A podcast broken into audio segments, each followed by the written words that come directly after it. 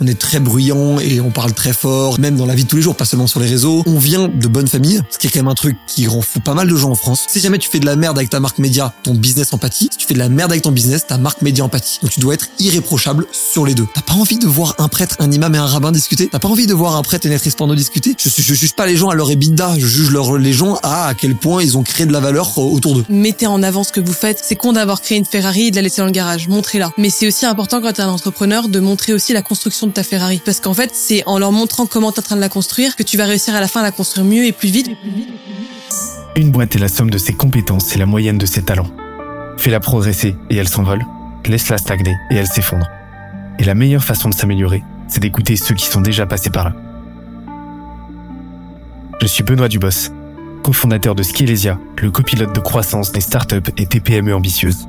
Ensemble, nous allons partir à la découverte des plus belles réussites entrepreneuriales, avec un objectif, comprendre comment créer et développer une boîte de façon saine, rapide et durable. Au programme, des réussites, des échecs, des méthodes, et surtout, des tonnes d'apprentissages à appliquer le jour même sur ton projet. Alors prépare de quoi noter, et surtout, attention à la branche.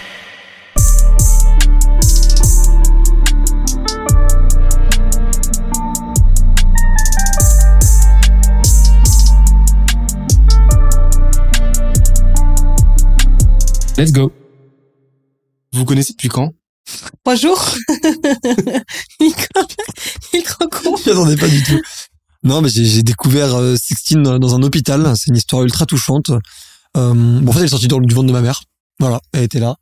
Donc je l'ai portée un peu comme ça. Il avait, il avait 4 ans à l'époque, hein, donc il portait quelque chose quand même de... Je porte absolument rien du tout. Voilà. J'avais vraiment euh, aucun bras musclé comme aujourd'hui. Je veux dire, toujours pas... Euh, ah, si, si, si. Attends, contrairement à toi... Euh... Bon, ouais, c'est une combinaison. Ouais. Faut pas le dire. Ouais. Et toi, comment tu m'as rencontré? J'ai eu la chance de rencontrer Valran. En after. Euh, j'étais... j'allais... Bon On est sérieux là? Non, on va jamais réussi premier, à premier podcast business de France. Ouais, c'est clair.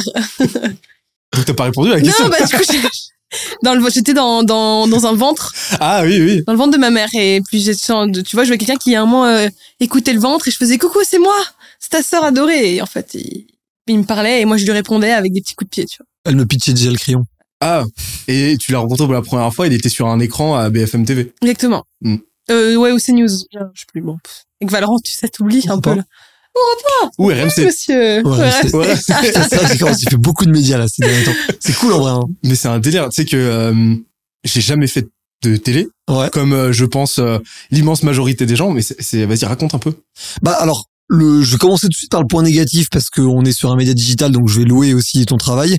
Euh, tu as vraiment un temps beaucoup, beaucoup, beaucoup plus faible pour développer de l'intelligence. Donc c'est assez frustrant, encore plus quand tu es dans des médias d'opinion ou d'expertise et tu d'analyser des, phénomènes, c'est un peu frustrant. En revanche, c'est ultra excitant, c'est ultra dynamique. Les, journalistes sont quand même d'un niveau, franchement, je le dis honnêtement, on, on les critique beaucoup, ça m'est arrivé moi-même de le faire, ça bosse les sujets, c'est ultra efficace, ça bégaye très très peu, ils, ils, arrivent à connaître ce que tu fais ou à donner l'impression qu'ils connaissent ce que tu fais en l'espace de trois minutes. Les mecs sont pas arrivés, ou les meufs hein, sont pas arrivés là par hasard. Ils sont quand même assez doués. Et après, éditorialement, chacun a sa stratégie. Et ça, faut pas juger un média pour ce qu'il essaye de faire en fait. Euh, RMC par exemple, parfois ils sont critiqués d'être un peu euh, ou vulgaire ou imprécis, mais ils veulent être un journaliste, euh, un journalisme populaire. Donc un journalisme populaire, il est pas là pour t'expliquer les grands phénomènes cycliques de la société. Et à l'inverse, tu vas avoir des médias comme, euh, je sais pas, euh, CNews, bah, tu vas pas les reprocher de mettre des, des sujets de droite sur la table. C'est un peu le but de la ligne édito de CNews. Donc en fait, ça dépend. Mais franchement, euh, moi, c'est toujours un plaisir. Moi, je suis toujours ravi. Et dès qu'on nous invite, nous, on y va, tu vois. Grand plaisir. Et euh, mais je pour être très franc, j'ai quand même une aisance dans les dans les médias euh, comme les jeunes branches où tu peux vraiment développer un propos sur la durée et, et, et co-construire un peu une réflexion. Là où l'intervieweur dans un média traditionnel, c'est très rare, à moins qu'il soit incroyablement établi, qu'il résonne avec toi. Il est vraiment là pour pour ne pas donner son avis, quoi, le mec. Mais alors justement, c'est un peu du pour moi, c'est un peu genre du concentrat de euh, média training, forcément, euh, littéralement, tu vois, et euh, de prise de parole en public. Tu sais prendre la parole en public, genre tu sais être à l'aise sur un plateau télé, condenser ta pensée, être punchy en 2 minutes 30, alors que t'as tout le setup, t'as les éclairages, t'as les maquilleuses, etc. Euh, t'es un petit peu boulet de proof en termes de prise de parole en public. Et d'ailleurs, tu, tu ne peux qu'exceller dans un euh, dans un format plus long, plus établi, où on te laisse plus de temps. Comment tu te prépares toi? Bah moi je suis pas convaincu de ça. Ah ouais? Moi je pense que justement il y a des gens qui seront exceptionnels en télé parce qu'on leur demande de parler cinq minutes, mais au final si tu décortiques leur pensée sur une heure, elle, elle, elle est peut-être plus truffée d'incohérences que à la télé. C'est pas le cas de tout le monde, hein. Mais mais t'as pas mal de gens, je pense que si tu les mets sur si tu les cuisines pendant deux heures, t'as pas du tout le même résultat que sur cinq minutes efficaces. Ouais, En vrai. sûr. Et moi, je le dis parce que j'arrive à être impactant en deux, en une minute trente deux minutes parce que j'ai bossé là-dessus. En revanche, à la base, moi, je suis plutôt le moulin à parole que t'arrêtes jamais, tu vois. Donc, euh, c'est pas, ça dépend des gens. Euh, moi, je sais que quelqu'un comme mon associé Jules, il est peut être très bon pour développer une réflexion, mais en une minute trente deux minutes, ça va être clair, précis, avec les, les- la bonne forme et ça va réussir à être intelligible dans son entièreté. Là où Antonin, c'est plutôt l'inverse. Exactement. En une minute, deux minutes, c'est nul. En super long, c'est impressionnant. Ok. Et euh, là, vous avez parlé de vos deux autres cofondateurs, Exactement. Antonin et Jules. On vous embrasse, les amis. sachant qu'on est chez eux, on est chez Exactement. toi, on est chez toi, on est au crayon là. Comment vous présentez le crayon aujourd'hui? Euh, tu veux y aller? Bon, aujourd'hui, on est un petit euh, groupe euh, média en devenir en tout Un cas empire un- médiatique un empire. Tu rigoles ou quoi? C'est vrai que les gens se sont excités Ça, sur ce terme-là. Ça, ouais, on le voit partout sur LinkedIn. c'est assez en mode, marrant. oui, bah, ça fait plaisir, mais Pas encore, quoi. ouais. C'est- c'est- En devenir, en devenir. Et donc aujourd'hui, bah, on est le premier média de débat, de, de débat des jeunes. On fait voilà, des beaux débats de société et politique euh, on les met sur YouTube. On reçoit tous les bords politiques. On reçoit en fait des leaders d'opinion euh, de chaque euh, différente euh, courant de, pense- de courant de pensée, euh, euh, expertise. Et euh, soit on les met en débat pour qu'ils puissent se titiller un peu et euh, en gros, il y a un maximum d'informations intéressantes qui en ressortent. Soit euh, en grande interview, on appelle ça des grands entretiens. Et là, pareil, un peu comme ce que tu fais avec les jeunes branches, mais on les laisse parler, on essaie de d'aller en- vraiment en profondeur des sujets pour qu'en fait les, jeunes qui nous regardent puissent se faire vraiment leur propre leur propre opinion euh, derrière ça. Et à côté, on a donc deux agences, une agence qui s'appelle Le Pinceau, qui est notre une agence d'intelligence économique et d'influence. euh, Et comme en fait on est nous-mêmes des créateurs de contenu, ça fait qu'on peut faire des grosses campagnes d'influence qui marchent très bien, parce qu'on connaît très bien le rôle du coup de l'agence, du client et du créateur de contenu. Donc c'est assez euh, c'est assez clinique, généralement ça marche très bien. Et le surligneur, qui est notre agence de RP euh, personal branding, principalement sur LinkedIn, principalement pour euh, les entrepreneurs et les C-levels. Et puis ça, pareil, comme on l'a également fait sur nous-mêmes, euh, c'était plutôt euh, évident qu'on on le ferait du coup pour les autres. Donc, Et voilà. Avec une mini spécificité, c'est que de plus en plus, on est en train de réorienter le crayon sur quelque chose de sociétal plutôt que de politique. Pour deux raisons. La première, c'est qu'on se rend compte que c'est c'est très tendant la politique parce qu'en fait, peu de gens développent vraiment une pensée parce qu'ils sont dans les carcans des partis, et ils doivent être euh, limités par ce que l'on ce qu'on leur a dit, les, les dépêches des partis en mode vous dites ça, vous dites ça, vous dites ça sur cette actu. Et la deuxième raison, c'est qu'en fait, je trouve qu'il y a beaucoup plus de vérité à prendre de gens qui n'ont pas forcément beaucoup à gagner de leur opinion. Là où un peu un politique, c'est littéralement son business. Et c'est vachement intéressant. Je reviens souvent à ce débat-là que Sixtine avait animé, qui était génial, entre un prêtre et une actrice porno. C'est, je pense, vraiment ce qu'on a envie de montrer au crayon, ou entre les, euh, les entre des, des représentants de trois religions monothéistes. Là, je trouve que vraiment on crée de l'intelligence. Et, et, et c'est, c'est vachement, c'est vachement stimulant. Et il y a un peu ce délire, pour connaître Mindfuck, de euh, t'as pas envie de voir un prêtre, un imam et un rabbin discuter? T'as pas envie de voir un prêtre et une actrice porno discuter? T'as pas envie de voir une meuf qui a un peu qui a féminisé toute la langue face à un doctorant en, en littérature? Et en fait, nous, ça, ça nous fait délirer. Et euh, en fait, c'est- de créer des ponts en, avec, enfin, de créer des ponts avec des gens qui n'ont strictement aucun rapport ou de bulles idéologiques hyper éloignées ou de courants de pensée hyper éloignés qui d'habitude ne- n'auraient jamais discuté ensemble. Mm. Et en fait, c'est lunaire de voir ça. C'est, ça, ça te paraît irréaliste tellement c'est pas commun, quoi. Un gilet jaune contre un flic? On a essayé de le faire. On a essayé de Ah le faire. C'était, c'était, ça, ça n'a pas réussi à le pas caler, voulu. celui-là. Ouais. Ça n'a pas Il y marché. a toujours un des deux qui voulait pas. C'est, c'est, c'est, c'est beaucoup plus difficile que les gens ne s'imaginent. Ouais, Vraiment. organiser les émissions, c'est beaucoup plus difficile. Ouais. Parce qu'on demande aux gens de, de bah, du coup, de, de, de confronter une pensée intellectuelle. et de c'est s'assumer devenu- surtout. Hein. Ouais, c'est devenu, c'est devenu assez terrorisant en, de- en 2023 de d'assumer une position publique sur un sujet de manière euh, débattue, de manière contredite euh, face à une grande audience. C'est c'est pas facile. C'est paradoxalement plus facile quand on avait moins d'abonnés. Pour pas mal de trucs. C'est assez curieux d'ailleurs. Oui, puis aussi, c'est quand même des gens qui d'habitude le font derrière leurs écrans. Euh, qui là, c'est facile pour eux. T'as quand même une Sur protection. Twitter.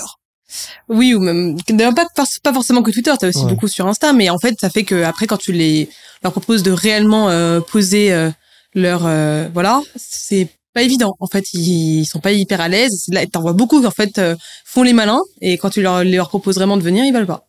Et euh, t'en reviens aussi, parce que c'est un exercice euh, à part entière, tu vois, d'être à l'aise. On parlait euh, juste avant de lancer euh, l'enregistrement, euh, d'être à l'aise dans cette dialectique, quoi, où euh, bah, t'as une différence entre ton intelligence fluide, entre la qualité de ta pensée et ta façon euh, et la vélocité euh, la, avec laquelle tu vas la défendre en fait et tu vas l'articuler face à une contradiction. quoi. C'est un exercice de, de fou en fait. Oui, mais ça se travaille sur la durée. Je prends juste, je prends juste ton Mais exemple. quelqu'un, mais un invité par exemple qui est pas rompu à ça. Complètement. Ça, ça, Euh. 100%. Mais je te prends juste ton exemple. Tu postes sur LinkedIn, quoi, deux fois par jour depuis, depuis trois ans, un truc comme ça, deux ans? Hmm, ouais, environ un petit peu moins en ce moment, mais euh, ouais ouais. Est-ce que tu te rends compte d'à quel point t'es devenu plus fluide et plus connaisseur de tes propres pensées, de tes propres opinions après avoir fait cet exercice-là? Ah mais complètement, complètement. Et en fait, c'est juste que très peu de gens postent sur LinkedIn tous les jours, mais très peu de gens, en fait, écrivent vraiment ce qu'ils pensent. Ils en Ouais. débattent, ils en font des vidéos à chaud, des réactions, mais, mais à quel moment ils développent vraiment leurs pensées en, en- en essayant de, d'attaquer leurs propres pensées? Vous avez reçu euh, Zemmour récemment. Euh, et ça, ça fait écho à une vidéo euh, de Victor Ferry. Ouais. Qu'on qu'on salue. Qu'on Qui- salue, qui, qui est un, un des youtubeurs que je préfère. Ça serait intéressant d'ailleurs un débat euh, Victor Ferry euh, versus euh, le précepteur par exemple, qui avait déjà fait une vidéo ensemble philosophie versus rhétorique Alors, on essaie de le faire avec Clément Viktorovitch, mais, euh, mais ça, ça ne s'est pas fait. versus euh, Victor versus Ferry. Victor Ferry. versus Exactement. Victor Parce qu'il y Ferry. avait eu une petite, Ils ont une, deux- une petite ils ont- passe d'armes à un moment entre passe. Ouais. Il avait répondu euh, Clément Viktorovitch Non. Non, il avait pas répondu, ça. Et euh, parce que ça serait sympa de voir justement euh, un petit peu une dialectique entre euh, rhétorique et philosophie. Ce serait C'est trop cool. incroyable. Ce serait trop cool. Et euh, en plus deux personnages qui sont euh, qui sont euh, très différents.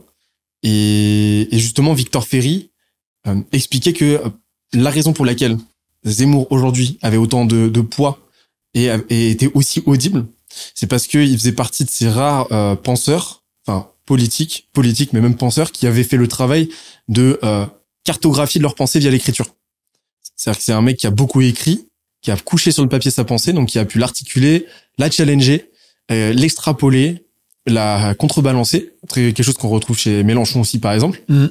Euh, mais qu'on va pas retrouver chez tous les hommes politiques. Et en fait, ça se retrouve directement dans la fluidité déjà de leur pensée, enfin dans l'articulation de leur pensée, Complètement. qui vaut ce qu'elle vaut. Hein. euh, ça reste un logiciel qui peut avoir ses failles et tout, mais qui en tout cas donne un tout cohérent et qui derrière est en mesure d'être défendu parce que bah forcément écrire ça veut dire clarifier, ça veut dire nécessairement au bout d'un moment pas tomber sur des punchlines, des éléments de langage que tu vas pouvoir venir euh, servir comme ça et qui vont avoir du poids via la répétition et via la, la finesse que tu vas leur donner au fil du temps. Et ça c'est un, un vrai truc que je recommande aux entrepreneurs. On en vient euh, bah ce travail-là d'écriture, mais c'est game changer de fou quoi. c'est incroyable en termes de, dialectique et de, discours parce que de plus en plus et nous on défend ça euh, des entrepreneurs se lancent sur des thèses de société. On parle même de thèse de boîte. Et une thèse de boîte c'est pas c'est pas prendre à la légère. C'est pas juste euh, j'ai foutu un why parce que Simon Sinek l'a dit et même Anthony Bourbon l'a fait un post LinkedIn dessus la semaine dernière. C'est pas ça un why. Un why c'est où est-ce qu'est la société aujourd'hui? Où est-ce qu'elle est en train d'aller et où est-ce que notre boîte veut l'amener que ça soit dans le sens dans lequel ça va déjà ou dans un autre sens et, en fait, pour ça, il y a beaucoup, beaucoup de questions que ça implique. C'est comment, par quelle manière, euh, est-ce que c'est une approche rapide, est-ce que c'est une approche profonde, est-ce que c'est une approche offensive, est-ce que c'est une approche chacun dans son coin, est-ce que c'est une approche globalisante? Et ça, c'est des questions auxquelles les gens n'ont pas encore répondu. Et nous, euh, même nous, ouais, on l'a fait évoluer à chaque fois, mais nous, l'idée, elle est en fait assez simple sur la, sur la base, c'est Aujourd'hui, il y a un vrai problème de, de, médiatique sur la confiance qu'ont les gens dans les médias, et il y a un deuxième problème en parallèle, qui est un problème de business model des médias. Et on essaie de réconcilier les deux en se disant, on va créer des marques médiatiques fiables, de confiance, dans lesquelles les gens se reconnaissent et dans lesquelles les gens croient. Et comme ils auront cette, confiance en nous, on va pouvoir développer des entreprises et des business dans lesquels ils auront aussi confiance. Et là où c'est génial, selon nous, comme modèle, c'est que si jamais tu fais de la merde avec ta marque média, ton business empathie, si tu fais de la merde avec ton business, ta marque média empathie. Donc tu dois être irréprochable sur les deux. Et donc du coup, tu te retrouves avec, si ça marche évidemment à l'échelle, tu te retrouves avec des médias ou un média extrêmement qualitatif que les gens respectent et des business rentables et florissants euh, que les gens ont envie d'utiliser. Et si jamais tu déconnes vers l'un des deux, t'endommages les deux en même temps. Donc t'as un mini risque écosystémique si tu fais de la merde, mais d'un autre côté, t'as une incitation à faire de la qualité. Et ça, je trouve que c'est vachement intéressant parce que t'as beaucoup de boîtes qui pourraient avoir ce raisonnement-là en se disant, en fait, on bâtit des marques extrêmement grand public, des Respire, des Feed, mais t'en as plein d'autres. Tu peux prendre l'exemple aussi de Théo, de Kudak. C'est un peu cette gamme d'entrepreneurs que nous, on a rejoint il y a quelques années quand tu as commencé à être vraiment très public. Et cette gamme d'entrepreneurs, s'ils font de la merde, ils se font sanctionner plus sévèrement que les boîtes discrètes. En revanche, ça vient avec l'avantage d'être du coup très sollicité, d'être les premiers auxquels tu penses quand tu penses à quelque chose. Et euh, c'est vraiment le, le jeu euh, à double tranchant du branding en fait. C'est-à-dire que ouais, le branding, c'est ce qui t'apporte les effets de levier, les exponentialités les plus fortes, les plus belles. Ça, c'est clair. Par contre, si tu as un différentiel entre ton branding, euh, les attentes que les gens te portent et euh, ce que tu délivres, ou la réalité de ton branding, c'est un décalage entre ce que tu déclares et la réalité de tes actions. Là, par contre, tu te fais mais saccager quoi. Oui, mais il y en a, et je vais pas les citer, mais il y en a qui réussissent à bien se démerder même quand il y a une diff. Et après, parce que euh, endémiquement, il y a une résilience déjà. Euh, la, la brain est résiliente. C'est-à-dire que la pire des choses, c'est euh, de créer une contradiction en fait entre euh, tes- les valeurs, les valeurs Affichées, les ouais. a- affichées et, et, la réalité de tes actions. Et si tu crées un décalage entre les deux, là, tu te fais, là, là, tu, là, tu te fais défoncer. Et souvent, les brandings qui survivent à des bad buzz, etc. Bah, c'est des brandings qui ont tendance à être euh, résilients déjà de base et euh, qui transigent pas sur leurs valeurs et qui restent cohérents en fait au sein de ce système de valeurs. Et euh, mais par contre, ouais, quand t'es entrepreneur, ça c'est un vrai vrai euh, jeu dangereux que de euh, de surpromettre et de sous-délivrer quoi. Pire chose, pire chose, pire chose. Je suis complètement d'accord, même si euh, tu peux avoir une phase d'amorçage de boîte Bien sûr, faut se laisser le temps. Où en fait tu fais, des- tu fais tu fais plus des promesses de tendance que des promesses de euh, de, de résultats. Tu vois. Mais on en revient. À fait, la- en fait, tu peux faire, je formule même mieux. Tu peux faire des promesses d'ambition C'est ça. plus que de promesses de résultats. Et l'erreur, c'est beaucoup de gens confondent les deux. Il y a une différence entre dire on a envie de révolutionner, euh, je sais pas, l'agroalimentaire et nous allons remplacer Danone. C'est ça. une qui est abstraite, engageante, et l'autre qui est concrète et, euh, et vérifiable. Mhm. Et celle qui est vérifiable, elle est dangereuse parce que du coup, elle t'oblige à te foutre dans une propre course à l'échalote éternelle, quoi, tu vois. Je sais Exactement. pas ce que toi t'en penses.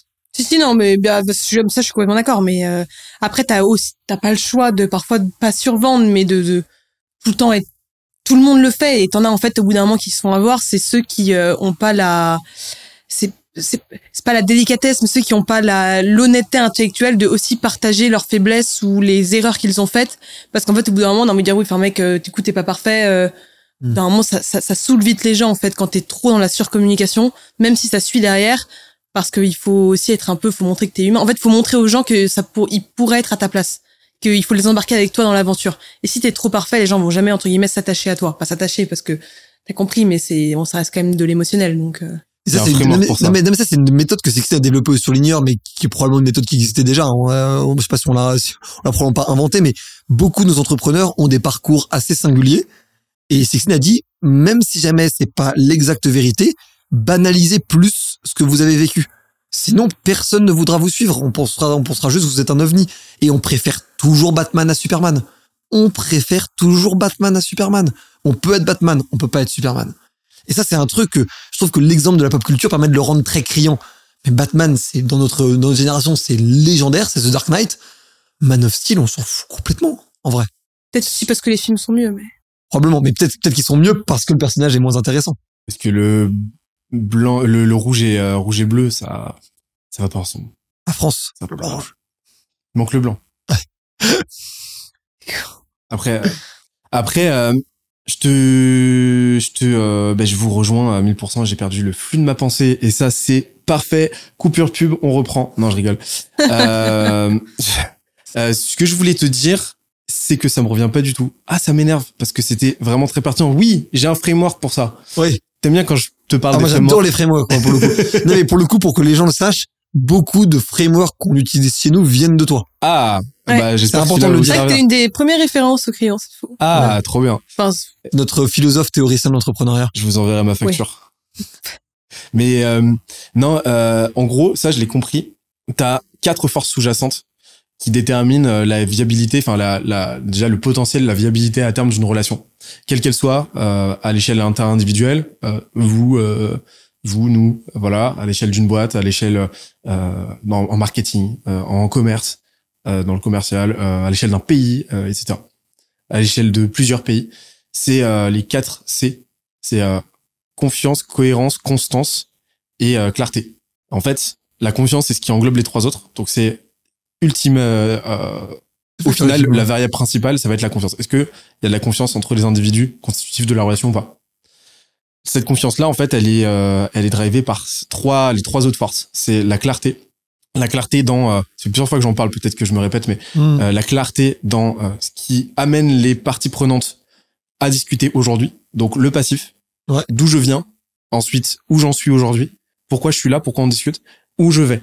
La transparence des informations des deux parties. Transparence totale. Transparence totale. C'est-à-dire, tu parlais tout à l'heure du fait d'avoir un produit qui est pas encore complètement prêt à l'instant T, un décalage entre ta vision et euh, ton présent. Bah, transparence, verbalise ça et euh, emmène, genre clarifie la situation et emmène ton prospect, ton client avec toi dans cette quête et euh, projette-le, euh, projette-le dans cette euh, dans cet objectif-là versus manquer de clarté et lui projeter une, une, idée fausse. Ensuite, cohérence. Donc cohérence, c'est une fois que tu as clarifié bah, ton passif, tes intentions du présent, ton tes, tes actions du futur, euh, bah sois cohérent en fait à l'instant T et à l'avenir dans ce que tu vas faire dans ce que tu vas faire dans les actions que tu vas mettre en place. Donc cohérence entre les intentions et les actions. Et derrière c'est la constance dans le temps parce que tu as une vraie as une corrélation totale entre la durée d'une relation, son ancienneté et sa force. Forcément, quand tu es ami d'enfance avec quelqu'un que tu connais depuis euh, depuis le CP, tu vas être beaucoup plus enclin à prendre sur cette relation et cette relation va être nécessairement beaucoup plus solide. Donc en fait, plus tu vas faire durer cette relation, plus tu vas pouvoir augmenter la clarté parce que tu vas pas révéler toute ta life à quelqu'un que tu connais depuis 10 minutes. Tu vas pouvoir donc tirer le flux de cohérence parce que tu auras d'autant plus d'actions qui à réaliser, d'opportunités d'action à réaliser qui vont te permettre de démontrer justement que tu es cohérent et donc forcément l'indice de confiance va augmenter au fil du temps. Et en fait, ces quatre forces-là, elles, elles, elles, régissent tout. Et ça, c'est un truc au sein de la boîte qu'on a compris. C'est-à-dire que maintenant, on, on appréhende toutes nos actions au prisme de ces quatre, euh, de ces quatre euh, actions, enfin de ces quatre forces. Et on se dit, ok, bah là, par exemple, est-ce qu'on a suffisamment clarifié avec le client notre objectif? Est-ce que là, avec ce salarié dans la boîte, on a suffisamment clarifié euh, nos intentions, nos ambitions, notre vision? Est-ce qu'avec la boîte au global, on a suffisamment clarifié notre mission? Et ainsi de suite. Et en fait, on se rend compte que euh, que euh, le problème résulte très très souvent, tous les problèmes résultent très très souvent d'un manque de clarté, quoi. C'est très bien vu. Et c'est encore plus vrai avec les jeunes boîtes. Ouais. Qui ont pas le passif de se dire on a fait ce truc là mille fois, ça a marché mille fois, il y a pas de raison que ça marche pas une mille et unième fois. Ouais. Là où quand t'es une jeune boîte, t'es encore en train d'itérer, t'es encore en train de même même même avec des services qui cartonnent. Hein. Même nous aujourd'hui, alors que je prends juste l'exemple de Surligneur parce qu'il y a Sixteen, mais euh, le sur le Surligneur ça cartonne en ce moment. Et même encore, on est en train d'itérer pour améliorer le service, améliorer la communication et tout. On en parlait tout à l'heure, mais. ouais, mais justement, mais justement, alors, parce que vous avez fait le choix, parce que tu l'as dit, vous êtes média et euh, agence, au pluriel. Euh, D'où vient ce choix, en fait, d'avoir euh, déjà diversifié en plusieurs agences Parce que t'as une charge opérationnelle, quand même, euh, de ouais. ouf, tu vois. Et, euh, et, euh, et comment est-ce que vous faites cohabiter ça avec le média? Bah, déjà cohabiter avec le média c'était assez facile parce qu'en fait euh, les, les deux agences sont venues à chaque fois de euh, services qu'on avait rendus euh, à des amis donc en fait c'était quand même assez lié avec ce qu'on faisait à la base dans le sens où on se faisait connaître par le média on était crédible et les gens nous trouvaient euh, pertinents et bons euh, donc en fait on se faisait connaître par ça. Les gens on nous demandait si on savait faire telle et telle chose. On répondait oui alors qu'on savait pas si on savait les faire. On les a bien faites. Et donc c'est comme ça qu'à chaque fois les, idées des deux agences sont venues de deux manières différentes. Et pourquoi on n'en a pas fait euh, une seule même une grosse agence? Tout simplement pour euh, que ce soit clair pour les gens très rapidement. C'est juste en termes de euh, marketing et d'identité de marque. Euh, de euh, en fait il y en a une c'est RP personal branding parce que c'est pas vraiment enfin c'est du B2C mais c'est du B2C hyper qualifié mais ça reste quand même du B2C l'autre c'est business. voilà du B2C business. L'autre c'est vraiment du B2B quoi tu vois. L'autre c'est on travaille qu'avec des entreprises. Et donc en fait comme c'est pas la même cible et c'est pas exactement les mêmes services même si ça fait partie d'une même grosse industrie c'était beaucoup plus facile pour tout le monde beaucoup plus cohérent pour que les gens retiennent plus facilement comprennent mieux. Et même en termes de tâches à faire c'est pas exactement les mêmes non plus au quotidien euh, auprès de nos équipes. C'était plus simple en fait. Et t'as le terme euh, que parfois on utilise de manière trop business mais qui est le terme de filiale euh, que moi j'aime beaucoup parce que en fait normalement filiale c'est affiché à une maison mère. Il y a vraiment une relation euh, mère-fille entre les boîtes et c'est exactement en fait la manière dont ça fonctionne chez nous. Même dans le côté un peu humain marrant du truc quoi, c'est vraiment une une qui a découlé de l'autre et qui se nourrit de l'autre, même si jamais c'est une relation, une boucle de rétroaction positive, quoi. Mais les trois hein, se nourrissent entre eux, en fait. Et, et, et, même si tu veux vraiment même comprendre le modèle, le média nous donne de la crédibilité médiatique qui nous permettent d'avoir des meilleures relations avec les journalistes, qui nous permettent de réussir à faire passer nos entrepreneurs sur les médias. Ces entrepreneurs-là, au final, nous permettent nous de, signer un plus grand nombre de deals potentiellement parfois avec, leur, avec leurs entreprises. Donc ça passe par le pinceau. Le pinceau nous donnant euh, des enveloppes à distribuer à des leaders d'opinion et des influenceurs qui parfois se retrouvent même à être des invités du média.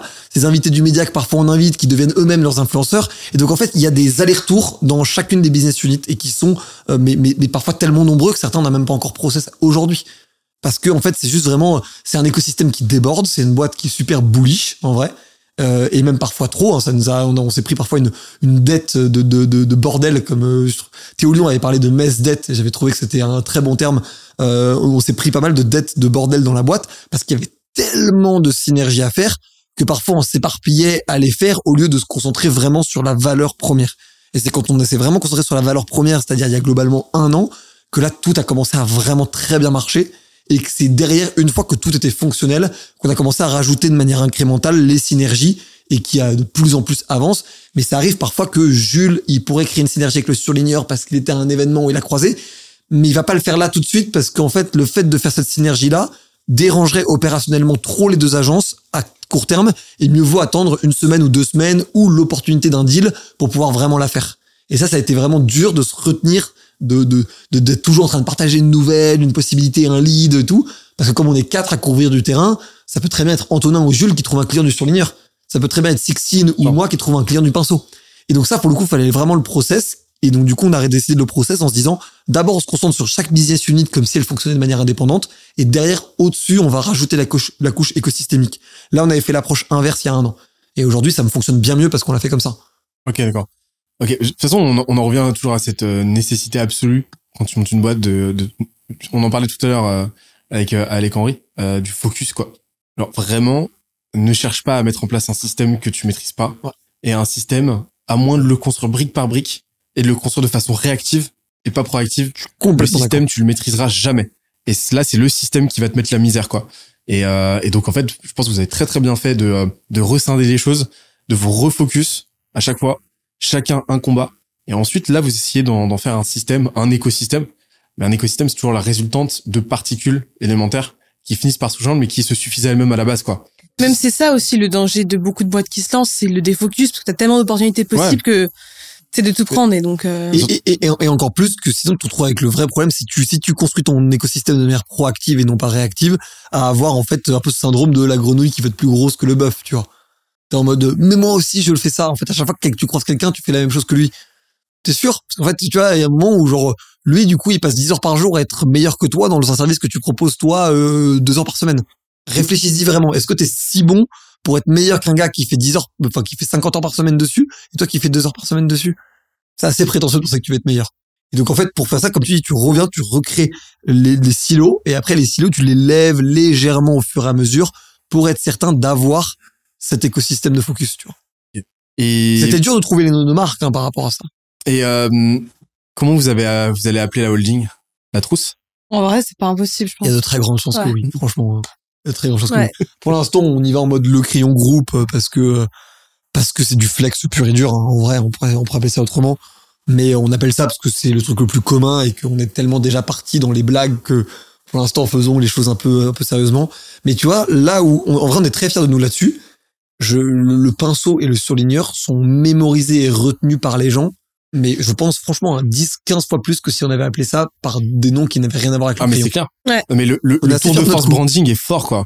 Il est, il est, il est vraiment fort. Non, mais c'est vrai parce que euh, déjà dans la métaphore, chaque euh, dénomination a sa signification. Surligneur, bah, euh, Surligne les gens dans ouais, les médias. donc tu les rends, euh, donc tu les rends, euh, tu les rends évidents. Le crayon, tu dessines les contours de la société. Tu dessines les contours du reste aussi. Et donc chaque, euh, chaque, euh, va, chaque nom dessine un, justement, un, les contours d'un truc très cohérent, quoi. Et, et en plus de ça, amène ce euh, contre-pied à la doxa très corporate au chiante, euh, justement des noms imbitables, euh, insupportables. Vous vous amenez euh, cette euh, légèreté. Moi, je trouve ça trop cool. Franchement, Bah, trop cool. Ça fait trop plaisir. Et même si tu aimes la blague, ça nous arrivait deux, trois fois de nous marrer à, à imaginer des boîtes qu'on créerait avec d'autres noms en se disant même limite, c'est, on n'est même plus en train de créer un service, on est juste en train de créer une nouvelle trademark. Qu'est-ce qu'on va faire avec, tu vois? Genre, on s'est, on s'est marré à, demain- en fait, tous les vendredis, on a, en fin de journée, on a ce qu'on appelle un brainstorm à la cool. C'est, y a rien d'opérationnel, c'est juste, on balance des idées, et on balance des conneries. Ça nous permet aussi de faire circuler un peu l'information et tout. Et, et là, dans, dans un- une des réunions comme ça, on avait imaginé faire un, un truc de clean slate. Tu vois, le clean slate, c'est en mode genre, c'est un truc qui existe dans The Dark Knight Rises où en fait, tu, te- tu te fais disparaître d'internet quel- quelqu'un ou quelque chose, tu vois. L'effaceur? Exactement. Mais il faut une, demain faites une agence de presse et appelez ça le rapporteur, s'il vous plaît. S'il vous plaît. Le rapporteur. S'il vous plaît. Je vous en très bonne idée. Ouais, tu peux faire la calculette, tu peux faire le, le, le, le pinceau en boîte de, le pinceau, le, Expertise comptable. les la ciseaux en boîte d'audit, tu vois, ça coûte les coups. Enfin, tu, tu peux partir très très très loin, en vrai. Non, Ca- mais en vrai, on Cabinet d'acupuncture, le compas. Bah non, mais tu sais que même il est court. Il est court. Mais tu sais que même nous au sein de, de la team, euh, tu vois les les les les, euh, les quatre fondateurs, on s'appelle la gomme, tu vois. En fait, on a ouais vraiment euh, jusqu'au bout euh, du bout, on, on s'appelle comme Attends, ça. mais la gomme, c'est-à-dire, enfin, vous vous appelez. Notre nom de groupe sur tous nos réseaux, enfin entre ah, ok, nous, ok. c'est la Entre gomme. vous, genre, votre groupe WhatsApp, Ouais. genre, c'est la gomme. Et on était même allé tellement loin que moi à l'époque sur Insta, je m'appelais Sixtine Lamine. Mais en fait, il y a des gens qui pensaient que les gens qui croyaient que c'était mon nom de famille. Du coup, j'ai changé, tu vois. Non, en plus aussi parce qu'à l'époque j'avais deux comptes, du coup le perso et le pro. Aujourd'hui, comme mon pro est devenu comme mon perso, du coup j'ai plus qu'un compte actif. J'ai remis le vrai nom que j'avais sur le, le perso, tu vois. Mais parce que si c'est que c'est Lamine, tout le monde croyait que c'était mon famille. Les gens n'avaient pas compris que c'est Lamine, genre du crayon, tu vois. Ouais. C'était genre il y a un an. il y, a il y avait des gens qui faisaient des- quelques posts LinkedIn en disant euh, conférence avec Sexine Lamine. Tu vois. Ouais. Et, et vos haters, c'est les tailles crayons. C'est bon. Ouais, mais tu vois, c'est ça en fait. C'est et, et en fait, les gens s'approprient le truc aussi. C'est très cool. Et, euh, et en plus, je trouve, comme on est, on est, on n'est pas forcément les gens les plus modestes parce qu'on est très bruyant et que parfois ça énerve certaines personnes. Je trouve qu'avoir ces noms-là, c'est une forme d'humilité en disant, euh, oui, on, on est en train d'essayer de construire quelque chose de cool et d'ambitieux et tout, mais enfin, c'est des noms de, de, de, de, de collège, quoi, tu vois. Alors justement, tu parles de, de modestie slash humilité. Je pense que là, dans, Ouais. dans ton contexte, sémantiquement, on pourrait faire euh, le parallèle entre les deux assez facilement. Euh, c'est marrant parce que ça fait un moment qu'on parle et tout euh, en off. Enfin, euh, on se côtoie. Ah bon Ouais. Je peux pas te supporter, toi. Je vais arbitrer un ring entre les deux. Allez. le ring. Euh, mais euh, non, mais justement, on parle beaucoup, etc. Et euh, euh, franchement, genre, euh, je peux le dire. Alors déjà, c'est pas un truc qui transparaît sur le fait que vous euh, vous la pétez. Je trouve pas particulièrement que vous la pétez, honnêtement. Ça fait plaisir. Non, mais c'est vrai. Et euh, et pour pour le coup, enfin, il y a une vraie différence, d'une manière générale, entre ambition et euh, et manque de modestie, Prétention, manque de ouais. modestie, manque d'humilité, prétention, etc. Bah vous, dans votre cas, on est dans le cas typique d'une ouais d'une ambition débordante. Vous voulez faire euh, vous voulez faire des choses, vous voulez faire bouger des choses. Mais par contre, euh, vous faites partie des gens qui euh, sont les plus euh, en demande en fait de nouveaux apprentissages, qui sont sans arrêt en train de se challenger et tout. Ouais. Et à l'échelle de la boîte, vous, mais aussi euh, euh, vos, vos cofondateurs.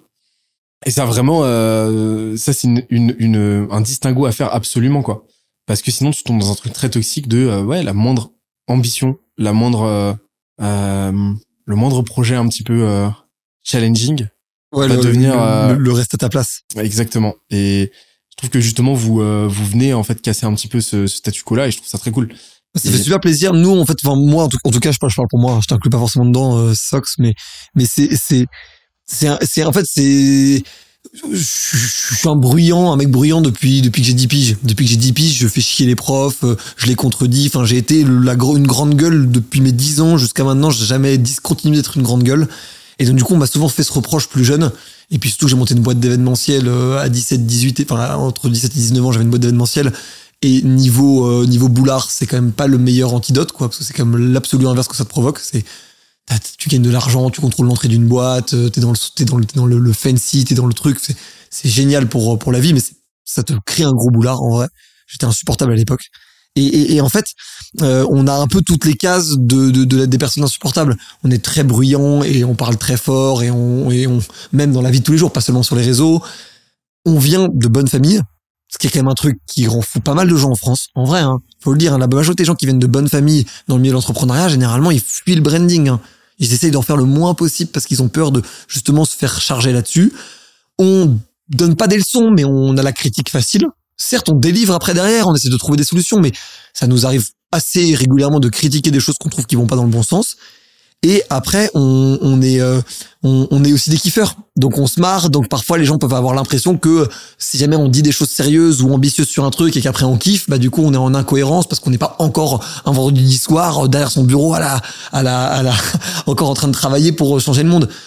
Donc c'est difficile comme truc en vrai. Euh, tant mieux si c'est pas perçu comme ça en tout cas auprès de des gens qui sont proches de nous. Ça c'est vraiment un truc qui est important parce que je, trouve- je trouverais ça imblairable qu'on soit comme ça.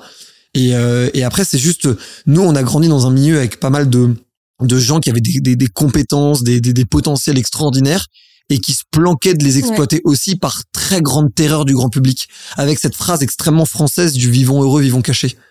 Et je pense que ça, euh, c'est un truc qui nous, euh, une vraie cause commune qu'on a avec Sextine de euh, si jamais les, les, les, gens de notre génération qui ont eu la chance d'avoir des parents qui sont assurés de leur éducation, qui sont assurés qu'ils mangeaient, ils manquaient de rien, aux heures de choses, sont pas ceux qui prennent le maximum niveau de risque pour que la société aille dans le bon sens, qui, en fait, et, et je trouve ça dingue que ça soit des Anthony Bourbon, et bravo à lui de porter ce message, mais c'est des Anthony Bourbon qui portent des messages de créer une société ambitieuse. Ça devrait être ceux qui ont eu toutes les chances du monde qui devraient porter ce message-là. Parce que pour eux, c'est, c'est, c'est normal de pas aller chercher la sécurité. Mais c'est un mec qui était au summum du danger pour lui-même, en tout cas dans ce qu'il, nous raconte, qui est allé raconter ce message-là. Et, et, et je trouve ça dommage que à chaque fois euh, les, les, les les personnes qui euh, ont fait des grandes écoles et tout, c'est pas forcément notre cas, mais qui ont qui sont dans ces trucs-là, fuient les caméras le plus possible, fuient comme la peste avec cette, cette peur des fourches et des torches à la Shrek, quoi, tu vois, en vrai. Il y a un peu ça, je pense, euh, comme imaginaire derrière. Est-ce qu'il n'y a pas une lecture lutte des classes derrière? Ouais, mais moi je pense complètement. Moi je pense complètement. Là où, pour le coup, euh, moi je, je- à partir du moment où t'as envie de construire quelque chose de cool dans le pays, il y a pas, de- pour moi je, je mets même pas de, je mets jamais de critères financiers derrière le jugement que j'ai des gens. Moi je mets juste le critère d'à quel point les gens passent à l'action et à quel point les gens euh, essayent de, de créer des trucs. Mais si créer des trucs, c'est écrire un bouquin, c'est euh, monter euh, une association qui qui permet à des à des mères de de garder leurs enfants la journée, euh, qui réunit les gens de son village pour faire une fête des voisins. Tout ça, c'est pas des startups et pourtant c'est génial. Ça crée des choses en France. Enfin moi, c'est ça le message qu'on porte. Certes, nous, du coup, on est dans les médias, donc on est un peu dans des, écosystèmes startups, scalables, tout ce que tu veux. Donc oui, mais la réalité, c'est que nous, le message qu'on porte, c'est chacun peut faire des choses pour la communauté.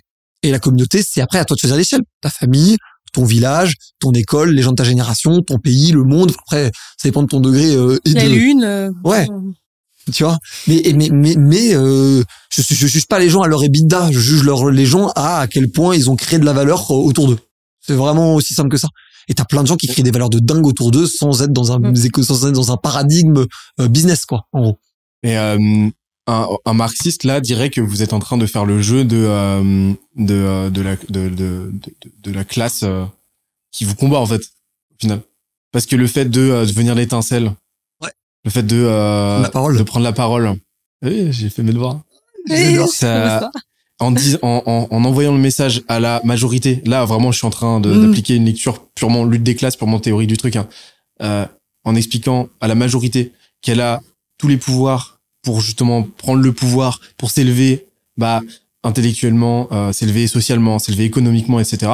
Bah au final je pense que ça, c'est- c'est- ça rejoint cette crainte de la on parlait tout à l'heure du progressisme versus conservatisme. Ouais. ça rejoint euh, la frange euh, pro conservatrice de, euh, de de de la classe euh, encore une fois les des classes de la classe euh, supérieure haute. Euh, cette crainte là de se voir délogé pourquoi? Parce que la classe inférieure s'est élevée. Et donc en fait est-ce que ce serait pas dans l'intérêt de cette classe là de maintenir le, cette omerta là de maintenir euh, la classe inférieure le plus possible euh, dans une sorte de sédation tu vois euh, avec euh, le plus de hier possible, de sorte à ce qu'elle soit maintenue dans cette euh, certitude que c'est impossible de s'élever, quoi. Tu vois ce que je veux dire? Je suis complètement d'accord, c'est une très bonne, c'est une très bonne remarque. Et t'as quand même encore des stats qui sont affolantes du style, tu mets six, gé- cinq ou six générations en France de pour passer de la classe la plus basse à la classe moyenne. Ça fait un peu flipper, franchement. Mais, mais, mais ce que tu dis est complètement vrai. Mais moi, je, je mets un gros mais à ça.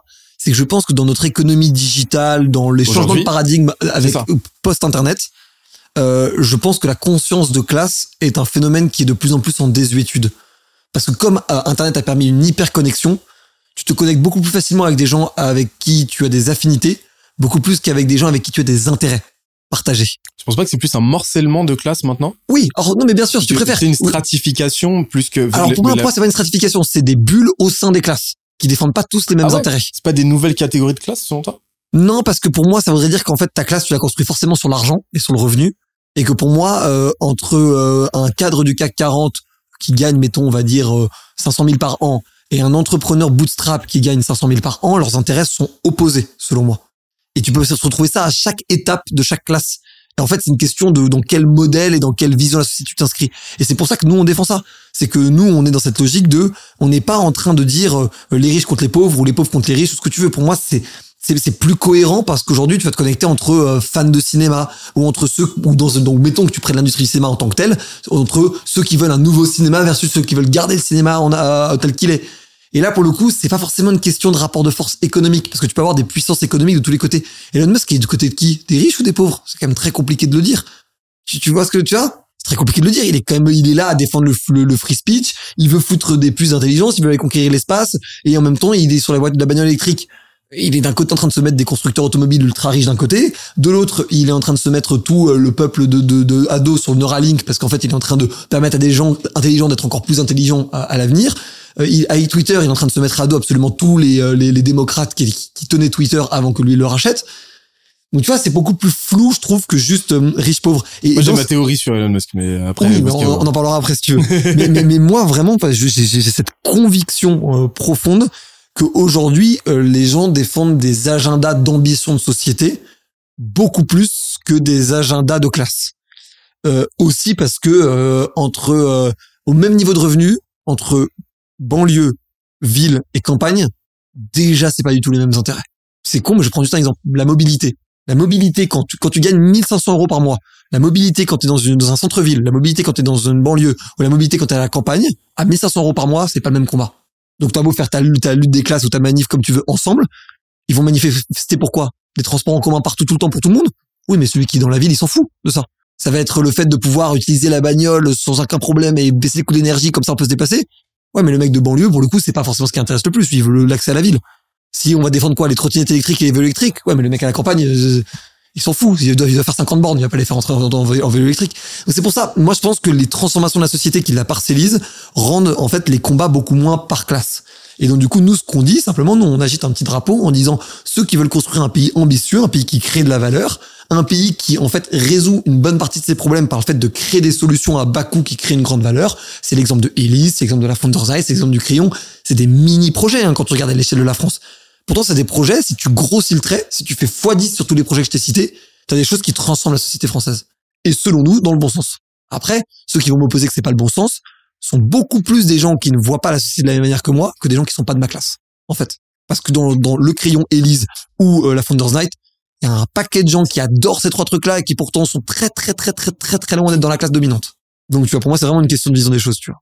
Bah, on en revient à ce que je disais tout à l'heure. Euh, dans, dans, t'as une lecture conservatrice versus une lecture progressiste. Euh, dans là, là, là, la lecture que tu viens de me donner est purement progressiste dans le sens où, dans le sens où euh, l'objectif, quoi qu'il arrive, c'est de faire avancer les choses. Ouais. C'est que la lecture conservatrice a tout intérêt à ce que les choses restent telles qu'elles sont, en fait. Est-ce que les choses se, ouais, c'est vrai. Est-ce que les choses se sclérosent? Et, euh, et c'est pour ça que, euh, c'est, c'est ça que j'aime beaucoup avec, d'ailleurs, avec le crayon. C'est même dans la symbolique du truc. On, on, le retrouve dans le logo et tout. Alors, moins maintenant, mais plus dans l'ancien logo. Cette notion de circularité. Genre vraiment, vous créez, en fait, euh, un safe space où euh, les pensées les plus extrêmes, les plus à l'extrémité l'une de l'autre, en fait, peuvent se rejoindre à un moment. Et, euh, et je sais que t'adores cette théorie-là, toi. J'adore ça. J'adore ça. La, la, circularité de la pensée. Mais vous, en fait, vous. Tu sais que l'extrême, l'extrême gauche déteste cette vision-là des choses. Ouais, c'est la, la théorie du fer à cheval, etc. Je connais, je connais, je connais, mais sauf que je pense qu'elle le déteste parce que c'est vrai. mais parce qu'en fait, fondamentalement, genre fondamentalement, euh, euh, on est on est mu par les mêmes intentions, les mêmes euh, velléités, euh, déjà euh, anthropologique et biolo puis biologique. Déjà de base en fait. Donc à partir de là, euh, de dire que un, un, un, type ou une meuf d'extrême gauche est genre fondamentalement genre génétiquement ce que tu veux physiologiquement inapte à rentrer en entrer en accord et à un moment donné faire société avec quelqu'un d'extrême droite déjà c'est un contresens absolu à mon sens mais surtout en fait c'est euh, nier anthropologiquement la réalité euh, de ce qui fait un humain en fait. C'est-à-dire qu'à un moment donné, oui, quand tu te retrouves face à euh, une nécessité absolue de faire corps face au chaos euh, de, du monde, de l'univers, bah oui, euh, tu trouveras toujours un terrain d'entente. Quoi qu'il arrive, c'est une constante. en fait, c'est une constante. T'en reviens des constantes anthropologiques de base, c'est-à-dire que l'homme, sa mécanique, genre son son son son outil survivaliste premier, bah c'est de faire société, c'est de s'unir mm. parce que seul tu crèves instantanément en fait. Et donc à partir de là, quand t'as compris ça, bah t'as compris que n'importe quel sujet de désaccord nécessairement euh, génomiquement en fait est voué à être résolu sous peu que tu regardes le truc sous le bon angle. Je suis, je suis complètement d'accord, mais Sexine a beaucoup cette thèse, euh, je vais te laisser développer là-dessus, mais sur le côté, euh, tu peux très bien t'entendre, peu importe ton parti politique, et à la fin, euh, c'est tout, tout le monde a une aspiration vers le collectif, quoi. Oui, non, mais ça, de toute façon, euh, mais c'est parce que, en fait, en fait, même les gens qui te disent qu'ils fonctionnent pas à l'humain, en fait, tu fonctionnes à l'humain. Les gens qui te disent qu'ils prennent leurs décisions de manière rationnelle, en fait, c'est faux.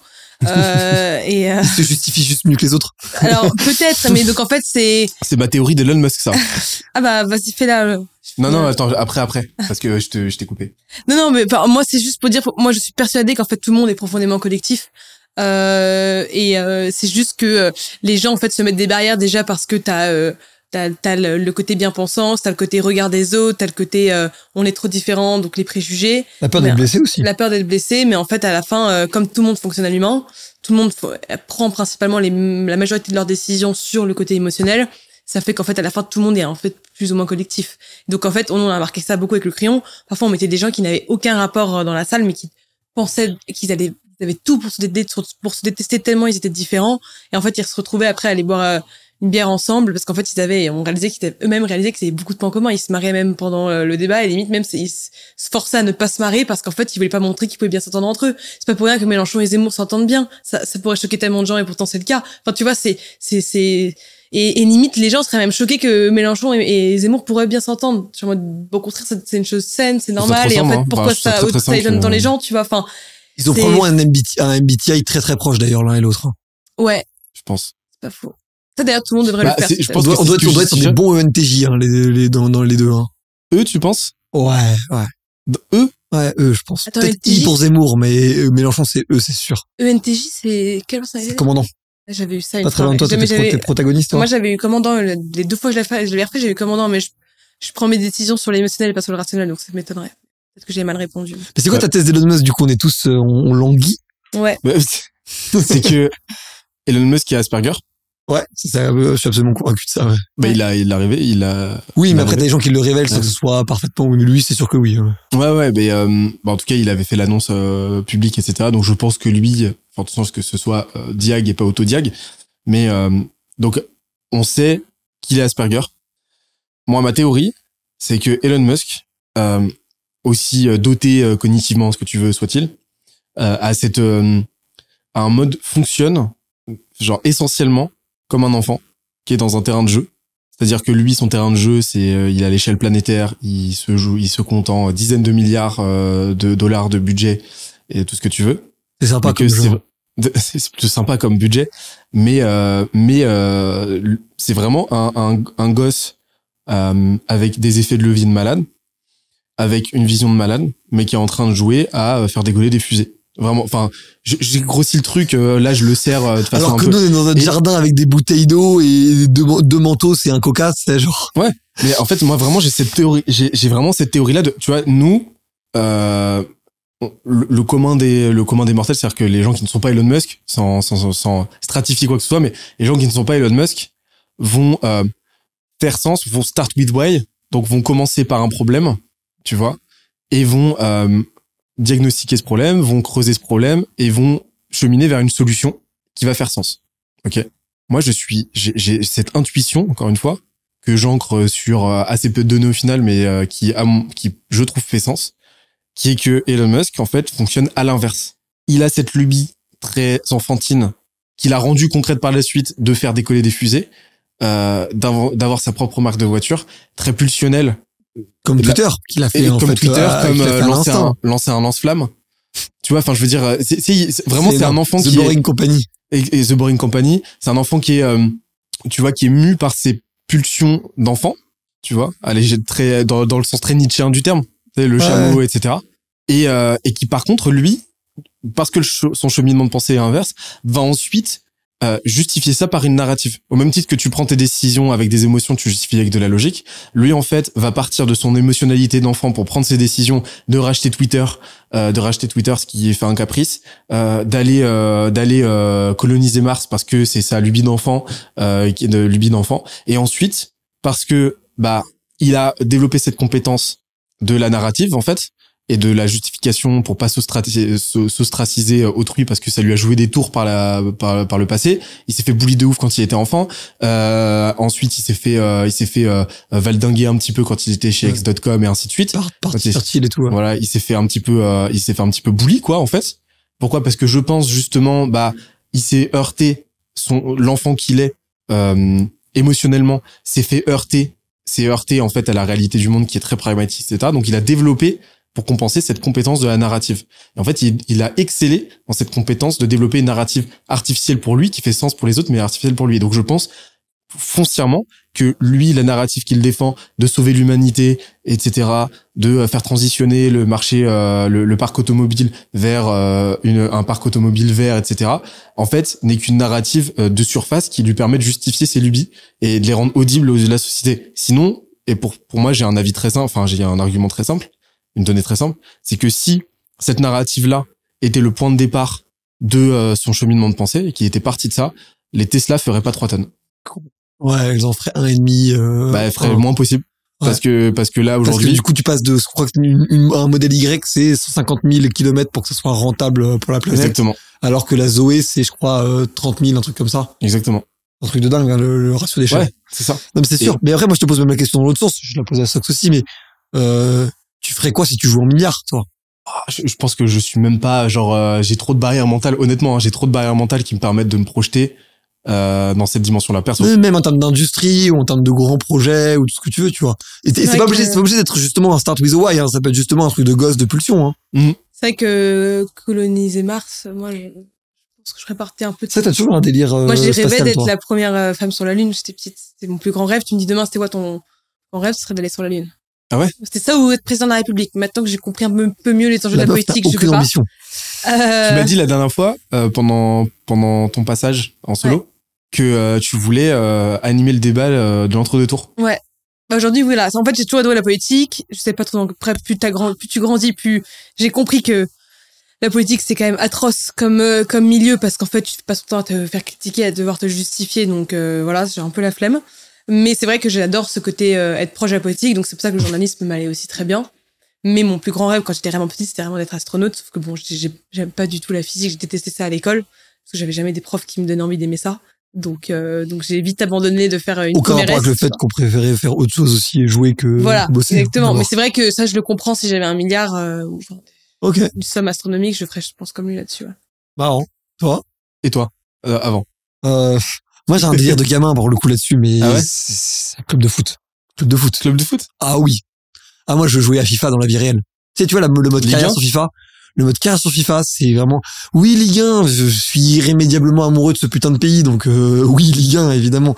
La première ligue c'est incroyable, tout ce que tu veux. La Liga ça joue bien, mais mais la Ligue 1 quoi, le, notre bonne vieille Ligue 1. Je rêverais de faire monter un concurrent du PSG. Et d'ailleurs encore plus depuis qu'ils ont été rachetés par le Qatar. Du coup, je trouverais qu'il y a quelque chose de beau dans le fait que le Qatar, c'est le club très resplendissant, doré, euh, friqué, tout ce que tu veux, et tu crées un concurrent euh. ultra outsider. Vraiment, c'est le concurrent de rageux, tu sais, genre les mecs, tu leur mets du rap hardcore euh, avant de rentrer dans les matchs, tu leur hurles dessus, euh, les types, c'est une équipe de tacleurs, tu mets que des Sergio Ramos dans l'équipe, enfin, tu vois, genre vraiment une équipe horrible, tu vois.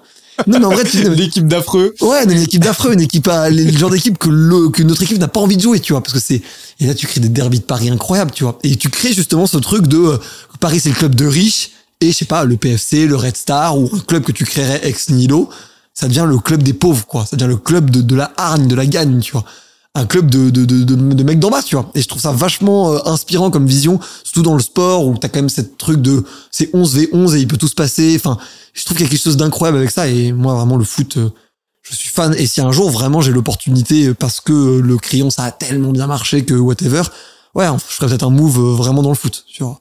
Mais ce sera pas avant euh, 45, 50 ans, 55 ans. Donc euh, pas tout de suite les amis malheureusement.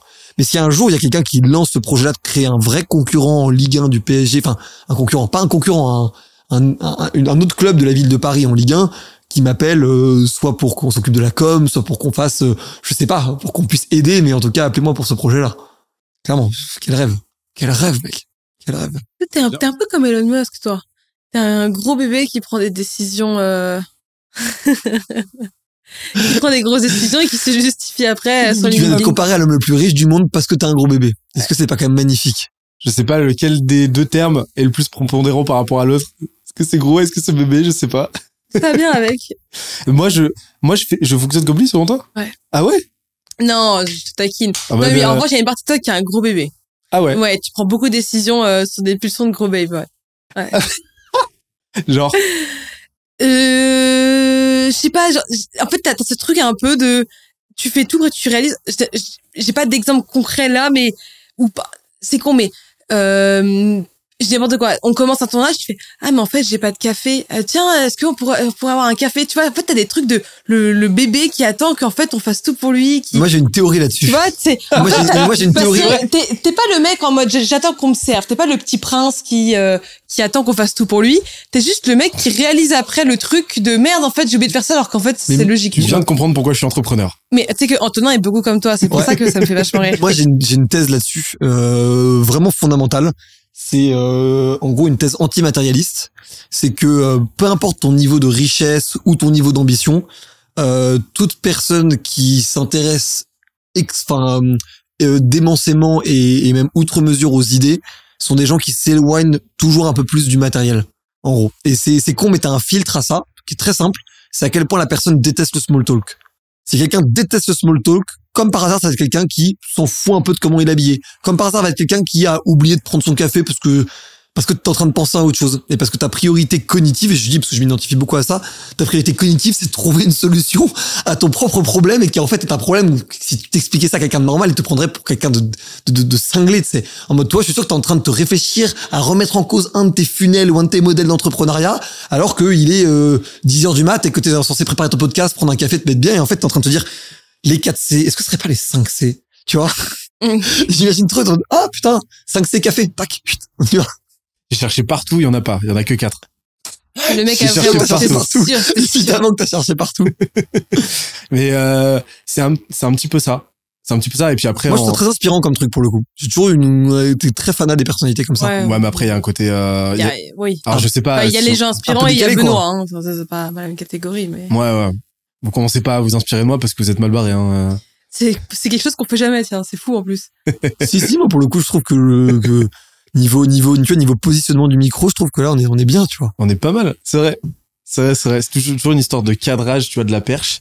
Mais euh, fallait rebondir là-dessus. Mais on rebondit pas toujours de façon cohérente. Mais euh, cohérence, constance, clarté, toujours. Confiance. Bah, Café. la confiance. Café. C'est ça le cinquième C en fait. Ouais. Et euh, mais ça, ça c'est une des raisons. J'ai vanné sur le fait que euh, c'est pour ça que je suis devenu entrepreneur. Mais euh, mais ça, clairement, c'est un truc euh, dont je me rends compte, c'est que j'ai des côtés genre vraiment très à la ramasse. Et je sais pas, genre appel appel hein. à témoins. Ah Bah écoute, ça, justement, ça, ça, ça me réconforte déjà un petit peu, mais appel à témoins à ceux qui nous entendent. Si jamais vous vous reconnaissez là-dedans, dans la description que je vais faire, ce sera peut-être pas euh, exhaustive. Euh, Mettez-moi un commentaire, ok, pour le référencement, mais surtout pour euh, mon, mon amour propre. Mais j'ai vraiment ce sentiment que, genre, il y a des pans de ma personnalité sur lesquels je suis complètement inopérant, voire à- complètement à la ramasse. Un exemple tout bête, hein, mais on a organisé euh, là la session de tournage. Je n'avais j'avais juste des invitations à envoyer. D'habitude, d'habitude, euh, c'est quelqu'un d'autre qui le fait et, et, et, et très justement et, euh, et à, ju- à juste cause quoi. Mais je n'avais, j'avais juste à envoyer l'adresse, enfin l'invitation aux bonnes personnes, aux bons invités, à mettre Antonin dans la boucle, à mettre l'adresse devant moi. Mais il y avait systématiquement un truc qui allait pas dans chacune des invitations quoi. Et je me dis mais à un moment donné, il y a quand même quelque chose, il y a quand même quelque chose qui quelque chose qui se passe, qui va pas quoi. C'est-à-dire que le manque absolu de rigueur du gars, tu Mais vois. tu sais que, C'est tu sais que Anto, avant hein, que c'est t'arrives la hein. veille, j'ai dit à Anto, parce que j'ai remarqué que vous fonctionnez un peu pareil, j'ai dit à Anto, euh, envoie un message à Benoît pour qu'il renvoie, précise bien aux invités la bonne adresse pour pas qu'ils se gourent, c'est bien dans le 16e. Et en plus, toi, tu lui as répondu, ah, bien vu, merci de me, t'as répondu à Anto, merci de me l'avoir rappelé, tu vois. Alors, Et quand il en- aucune idée de lui non plus, en fait, c'est Sixteen qui est derrière tout ça. Et vraiment, et moi, chaque fois, C'est mais moi, boîte justement, couleur en Sixteen. non, et moi, en venant, justement, comme il est comme ça, je passe mon temps à lui rappeler des choses comme si c'était un enfant. Donc, si tu fonctionnes, enfin, et du coup, j'ai remarqué parfois, tu fonctionnes un peu comme ça. C'est vraiment des rappels non-stop, quoi. Je pense C'est qu'on on en revient à MBTI, hein. T'as le MB, même MBTI C'est Cantonin. hein. hein. C'est dingo quand même quand il réfléchit, quand il Ouais, réfléchit. mais, mais maintenant, ça paraît pas logique. problème Cantonin que Sixteen n'a pas, que j'ai un, l'opposé. que j'ai un peu moins que vous deux, même si j'ai mes petites lubies là-dessus. Vous avez la même personne, c'est ouf en vrai. Ouais, ça fait. Tu veux une anecdote vous de- faites, vous, faites, vous faites tous les deux des blagues pas drôles qui, du coup, c'est drôle tellement c'est pas drôle. Elles sont très drôles. Non. Elles sont très très drôles. Moi, je suis très bon public. De toute façon. Voilà, t'as vu les c'est la Suisse, ouais. très. Moi, je suis très bon Très public. Moi, j'aime, j'aime quand on fait des blagues. Pour le coup, je suis pas exigeant sur les blagues. Tu veux une anecdote de Gogol là-dessus qui illustre parfaitement euh, mon état mental? J'ai euh, Oussama euh, Amar en visio. Ouais. Première fois qu'on discute et tout. euh, Better Call Ous ou rien à voir? Non, non, euh, comme ça. Euh, parce qu'il voulait potentiellement de l'aide sur un sujet. euh. Ouais. Et on discute et je lui dis, ouais, euh, ça te dirait, euh, ça te dirait de participer aux jeunes branches et tout? Il me fait, ouais, grave chaud. Donc, euh, petit teasing, euh, si on réussit à se capter prochainement. euh. Donc, on se cale sur, euh, sur le euh, 27, euh, 27 mars. Sauf que mon cerveau, on est euh, deux semaines avant, un truc comme ça. Sauf que mon cerveau n'imprime que 27. Donc 27 devient 27 avril. Moi, j'envoie pas d'invitation. Logiquement, j'envoie pas d'invitation parce que bon, je, moi étant moi, quoi. Ouais, syndrome Anto chez nous, quoi. Voilà. Et le 27 euh, mars, je reçois un premier message d'Oussama sur WhatsApp. Ouais, euh, c'est quoi l'adresse? Moi, je suis à Toulouse, je suis chez moi tranquillement et tout. Je suis en train de faire mes Ils ne bails. répondent pas. Je dans la Pampa, toulousaine. Donc j'envoie l'adresse du crayon. Et c'était cette année-là. Et il me fait euh, ouais, euh, interphone, je suis en route. Oh merde, le C'est con. ça qu'il y avait Ous qui était en train de débarquer chez nous. Putain. Ah, ça aurait été, Ça aurait été énorme. on l'aurait- Au moins, on l'aurait accueilli. On l'aurait il il. Il, il est déjà venu. du coup. Il est déjà venu en plus. Et hum, et donc là, je me suis senti mais d'un un niveau de débilité mais euh, mais Et ça confondant. va, il était pas vénère? Non, pas du tout. J'ai- Je, lui ai- je lui ai dit écoute mec, genre je sais pas ce qui s'est passé. J'étais persuadé que c'était le 27 avril et tout. Puis non non, on s'est bien dit le 27 mars, etc. En plus, je suis allé re- relire les messages. plus, Effectivement, c'était le 27 mars. Tu sais qu'en plus, tu me l'avais dit à moi par message euh, Ouais, que tu ouais. risquais de revenir pour le suivre avec où c'est tout. sûr et certain, on était en train d'organiser vraiment le, le, le séjour pour le 27 avril. Dans ma tête, c'était le 27 avril. Et ça, c'est quelque chose de systématique chez moi. Genre, tu ne peux pas me faire confiance pour une date. C'est incroyable. Incroyable. Et euh, alors la question qu'on a, dont on parlait tout à l'heure avant de faire moi, ma psychanalyse, ce qui m'a pas déplu en soi, hein, euh, euh, c'était, euh, on en était à euh, si on avait des milliards, qu'est-ce qu'on ferait? Ouais. Moi, j'étais, j'étais resté sur le club de foot. Club de foot. Et toi, t'avais pas, t'avais pas donné le tien? J'avais pas répondu? Non. Euh, À quel jeu tu pense- joues si t'es, si t'es en milliard? J'interromps l'échange 30 petites secondes pour te dire de ne pas oublier de nous ajouter une petite note des familles sur Apple Podcast ou sur la plateforme de ton choix. Tu connais la chanson, ça nous aide très fort à faire connaître euh, le podcast au plus de monde possible. Allez, on reprend. Moi, je, je pense que euh, l'argent, genre le, le free cash flow qui me reste quand j'ai euh, kiffé, quand j'ai fait kiffer euh, tous mes proches, Oui, mais ça, ça quand va de voilà, quand en voilà. milliard, euh, Exactement. Ouais, je suis d'accord. je pense que 50%, je mets 50% dans l'éducation, Ok, vachement intéressant. inventer un nouveau, euh, voilà, je sais pas Nouveau- exactement nouveau ce que modèle d'école? Peut-être, je sais pas, mais en tout cas, ça partira dans l'éducation d'enfants, d'adultes, je sais pas, plus d'enfants, je pense, et 50% dans l'art. Ok. Full mécénat, Ok. Genre full mécénat. Je, Et genre tableau et tout, ou quand tu dis art, t'inclus euh, cinéma, musique? Je pense que je ferai un split euh, équivalent en mode euh, art, euh, art, euh, art pictural, musique, art musical, ci- cinéma. Peut-être moins cinéma, mais euh, parce que pour moi, euh, bah, je pense que t'as quand même un, une proportion, euh, une certaine proportion de galériens dans la musique et moi ça me fait, ça me fait, ça me fait très mal quoi. Enfin, Hmm. euh, En même temps, j'y pensais, j'y j'y pensais aujourd'hui même en rentrant de mon de mon déjeuner. Euh, je me disais, c'est ouf. J'écoute de la musique potentiellement entre une demi-heure et deux heures tous les jours. Moi, Mhm. ça me coûte 8 euros par mois, peut-être 10 euros par mois. Un grec, ça coûte le même prix. Et je me suis dit, la valeur ajoutée de la musique dans ma vie par rapport Mmh. au grec, elle mais est assez un- énorme. Voire même, Mais et je vais même il- payer un même grand cinéma, la place du cinéma. La place du cinéma, ouais. et c'est et aujourd'hui t'as une sous-valuation de la musique, De la valeur créée. de la valeur créée qui est juste Alors que c'est incroyable. Mais ça, c'est est un vrai, mais ça, c'est un vrai bon sujet. Ouais. On peut, on peut en parler si, si ça vous chauffe. Et moi, qui m'intéresse beaucoup, c'est à quel, c'est, c'est, bah, c'est Oussama dans ses grandes conférences de The Family qui disait ça que je trouvais vachement intéressant. Il disait, tu peux euh, moduler un business de, de, de- de- sur deux verticales. La valeur que tu crées et où est-ce que tu te places pour la capter. Et je trouve ça, euh, tu peux tout résumer tous les business avec ces deux euh, verticales-là. Et je trouve que la musique, depuis Spotify, Apple Music et tout, crée une valeur inouïe pour la société. Inouïe. Vraiment, j'insiste, c'est extraordinaire la valeur que ça crée. Ça la capte quand même très très mal, je trouve. Pourquoi? Parce que euh, les évolutions technologiques ont amené euh, l'ont amené vers une commoditisation. Ouais. Avant la musique ça se méritait. Tu sais pourquoi on appelle ça des albums? Non. Parce qu'avant les disques, tu sais c'était des c'était même pas des Ouais. 33 tours, c'était des euh, je sais plus quoi, je crois que c'était des Ça- 18 tours ou une Ouais. connerie comme ça. Et euh, donc c'était des petits disques, mais c'était des singles. à l'origine, c'était des si, on, il y avait pas suffisamment de bande passante de sur un disque, donc c'était des singles, c'était un morceau à la fois. Et quand un artiste avait suffisamment de singles, et eh ben il les, il les rangeait dans un album comme un album photo, et ça faisait un album. Donc l'album à l'origine c'est ça. Et, et, donc ensuite, à l'origine, c'était que des singles, c'est-à-dire que tu allais chez le disquaire pour acheter un seul morceau d'un artiste ou plusieurs morceaux. Ensuite, c'est devenu des albums. Ensuite, l'évolution technologique a permis de rendre un petit peu plus accessible la musique avec les cassettes, avec les CD qui ont permis euh, de transporter un album en un seul CD. Et ensuite, bah, euh, les plateformes, euh, etc., machin, ont complètement commodétisé la, la, la musique. De même que la, les, les, capacités de production, parce qu'aujourd'hui, bah, avec la, la DAO, euh, tu sais la, la la production euh, digital euh, ouais.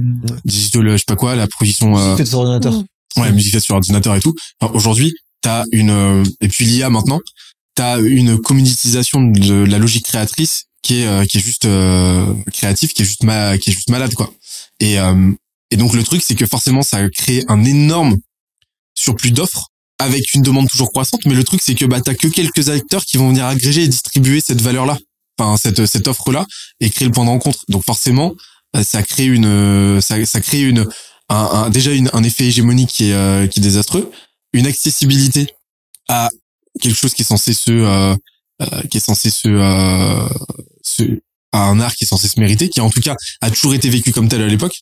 Avant, c'était écouter de la musique. Tu mettais pas de la musique en fond pour faire autre chose. Et la technologie nous a rendu ça accessible. Imagine demain, euh, t'as 100%, euh, genre t'as t'as 100% des, euh, des, des, euh, des toiles du musée du Louvre dispo sur ton téléphone, tu peux scroller comme ça, c'est comme si c'était sur Insta. Bah, je pense que la valeur perçue, perçue hein, de l'art, du musée, ouais. ouais. musée presque plus que de l'art. Exactement comme le cinéma, comme le streaming, tu vois. Hmm. Je suis complètement d'accord. Moi, pour moi, il y a aussi un enjeu et qui est un enjeu qui est très nouveau avec Internet, qui est l'enjeu du, du prix pour ne pas euh, pousser à la piraterie tu mets 8 euros par mois Spotify, mais la réalité, enfin je sais pas ce que vous en pensez, mais moi je serais prêt facilement à aller jusqu'à 40 euros par mois pour avoir Spotify. Ça me ferait chier, mais je, les payerais et je pense que je les payerais demain sans aucun sujet. En revanche, à 40 euros, combien de gens vont payer et combien de gens vont pirater? Ouais. Et je pense qu'il y a énormément cet enjeu-là. Tu te dis, bon, 10 balles, 15 balles, bon, je vais pas non plus me faire chier à pirater, à... alors qu'à 40 balles, ça devient pour le coup beaucoup, ça devient héroïste de pirater. Et je pense qu'il y a énormément ce sujet-là comment Netflix et Disney Plus ça coûte moins de 20 balles par mois Quand il réfléchit philosophiquement, ça vaut beaucoup plus, ça vaut au moins 50 euros, 60 euros, parfois même peut-être 100 euros si t'es à l'échelle d'une famille. En vrai. Ouais, mais il y a tellement de films que tu peux trouver en streaming que du coup les gens piratent. Exactement. Donc, je pense que le sujet, le, si la piraterie était impossible, je pense que pour le coup, ces, ces modèles-là arriveraient beaucoup plus à capter de la valeur, tu vois. Et c'est vachement intéressant. Tu te rends compte qu'en fait, il y a plein de domaines, il y a plein de trous dans la raquette d'une logique, on va dire, parfaitement cohérente et juste de la valeur. Par exemple, c'est du luxe. Il était prouvé dans une étude, je ferais que je retrouve exactement l'étude, mais dans une étude qui a été faite sur, euh, c'était sur, je sais plus quelle marque, je crois que c'est Balenciaga. Vous avez fait une étude de marché où les pompes Balenciaga qui valent, je crois, un truc genre 900 balles ou un truc comme ça, c'est pas qu'ils auraient fait moins d'argent s'ils les vendaient 300, c'est qu'ils en auraient vendu moins. Mesure le truc, c'est ouf, tu vois. Ça, c'est un trou dans la raquette sur euh, de, de, de cohérence de la valeur, tu vois. Et c'est super difficile parfois d'arbitrer. Euh, je te prends juste l'exemple du surligneur, parce que du coup, parlons, parlons de, parlons de ce que nous on connaît très bien. La majorité des agences de presse, les gens l'ignorent complètement, mais la majorité des agences de presse les plus high level, les plus premium, sont des agences de presse qui te promettent pas du tout beaucoup plus de retombées de presse que nous. Elles t'en promettent moins. Les agences de presse concurrentes que je vais pas citer ni pour leur faire de pub ni pour les dénigrer parce qu'il y en a qui ont de très bonnes relations, euh, te propose généralement d'avoir une retombée presse euh, tous les deux mois ou trois retombées presse sur un mois, mais après tu fais une pause de, de un mois, deux mois, trois mois, parce qu'en fait, ils gèrent ton image plutôt qu'ils ne te font passer dans les médias. Et c'est une question de positionnement. C'est une question de confiance que tu as en eux. La réalité, c'est que Sixine, aussi brillante soit-elle et aussi crédible soit-elle pour porter le projet du surligneur parce qu'elle est dans les médias, parce qu'elle a un super personal branding, tout ce que tu veux, quand t'es un mec qui pèse 500 euh, millions euh, de fortune et que tu vas voir Sixtine, t'es obligé de te faire l'affection de à la 21 ans. Si je me prends une crise réputationnelle majeure parce que j'ai des j'ai fait quelques petites carabistouilles euh, dans mon passé, est-ce qu'elle aura les reins de gérer la crise comme le gérerait l'espèce de un mastodonte euh, comme les gros cabinets qui existent depuis 20 ans, qui eux pour le coup peuvent permettre aussi de faire le truc inverse qui est d'empêcher les news de sortir. Tu vois? Et nous, justement, on travaille à cette premiumisation du surligneur qui va, qui arrivera euh, dans un an, dans deux ans, dans trois ans, qu'on va faire monter en gamme au fur et à mesure. Parce qu'en fait, on se rend compte qu'aujourd'hui, avec le prix qu'on a, donc c'est 3000 euros par mois pour l'accompagnement du surligneur, qui inclut des retombées presse, de la gestion d'image de marque et de la création de discours euh, en collaboration avec l'entrepreneur. Bah, en fait, si on n'a pas deux retombées presse tous les mois, les clients, par rapport à la proposition de valeur qu'on leur a faite, sont insatisfaits ou pas parfaitement satisfaits. Et nous, on veut qu'ils soient au moins à 8 sur 10 de satisfaction. Sinon, nous, on est vénère envers nous-mêmes. Et c'est marrant de voir, en fait, que beaucoup d'agences ont beaucoup moins d'exigences de résultats que nous, parce qu'en fait, ils ciblent un besoin qui est légèrement différent. C'est pas le besoin d'exister, c'est le besoin de gérer une bonne image. Quand tu as une boîte de, euh, je sais pas, on va dire 2000 euh, salariés, c'est gérer une image qui, qui va t'intéresser plus que exister dans les médias. Et d'ailleurs, ceux qui ont 2000 ou 3000 salariés qui veulent juste de la notoriété, qui veulent apparaître dans les médias, ils signent beaucoup plus chez nous qui signent dans des grosses agences parce que eux veulent au contraire exister, être beaucoup plus offensifs. Donc il y a vraiment une question de positionnement. Nous, on l'a vraiment basé sur la création d'une notoriété, la création de l'existence de la personne auprès du grand public. Là où, généralement, quand tu vas aller voir ces gros cabinets en question, ces gros trucs, tu vas plutôt être en mode, je veux la manager, cette image-là. Et donc du coup, nous, pour l'instant, on a été très fort pour la créer et on va commencer de plus en plus à essayer de se dire comment on réussit en plus à la gérer. Histoire d'avoir en fait l'entièreté du funnel, créer une pyramide où tu te dis en fait tu as une pyramide où tu as des services premium à 10 k par mois pour vraiment faire de toi la personne qui a la meilleure image pour que ta boîte puisse gagner beaucoup plus d'argent grâce à ta bonne image. Puis après, mettons une offre à 3000 ou 4000 qu'on augmenterait un petit peu, où ça crée cette notoriété. Puis une offre à euh, 1005 par exemple sur ton personal branding, donc il n'y a pas de question de médias, il y a plutôt de réseaux sociaux, et potentiellement même des formations à 100 euros ou à 150 euros pour que n'importe qui puisse, sans budget, comprendre comment ça fonctionne et pouvoir l'opérer soi-même. Et ça, tu as une pyramide de valeur qui fait que tu sers tout le marché, donc d'un point de vue business, c'est génial, et qui en plus est un message avec lequel on est aligné, parce que nous, ça voudrait dire qu'on accompagne tous les entrepreneurs dans leur notoriété que ce soit par la formation, par les réseaux sociaux, par les médias ou par la gestion de l'image. C'est vrai que tu vois que as une belle connectique déjà euh, avec euh, par rapport à tes euh, à tes concurrents, qui sont même plus tes concurrents, qui sont au final tes partenaires, parce que vous avez une continuité dans la proposition de valeur. Exactement. Vous créez, vous initiez, eux manage, euh, manage, scale. Et en fait, le truc, c'est que ça, c'est un truc que j'ai compris cette année avec euh, Scalesia, tu vois. moi, je viens de ce truc du déjà solo média. et sacré solo média quand même. Hein. Ouais, mais j'ai commencé comme, comme ça. Et jusqu'à très longtemps, j'étais tout seul ou juste avec Alex au montage. Et sinon, j'étais tout seul, tout seul jusqu'à encore euh, quelques mois, quoi. Et euh, et ce, cette culture-là du euh, du growth euh, dans le sens euh, growth hacking, dans le sens pirate du terme, dans le sens où on y va avec les genoux, on s'en on s'en on s'en bat la race, on y va à fond, on on n'hésite pas à péter des trucs, on n'hésite pas à faire des conneries, etc.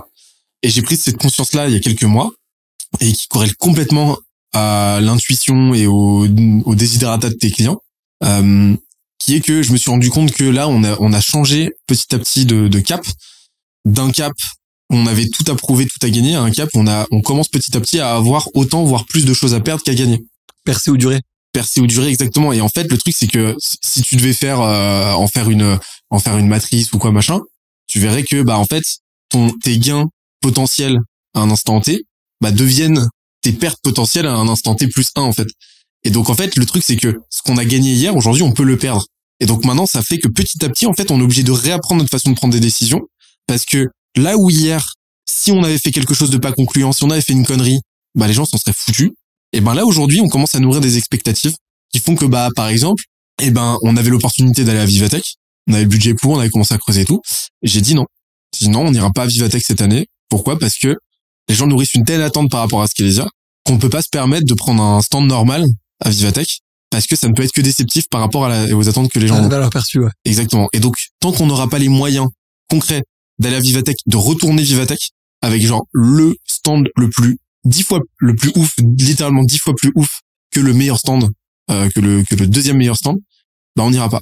On, on, on, nous, on bosse avec eux. Euh, on a bossé avec eux l'année dernière. On va rebosser avec eux cette année, euh, soit avec eux, soit avec leurs partenaires historiques.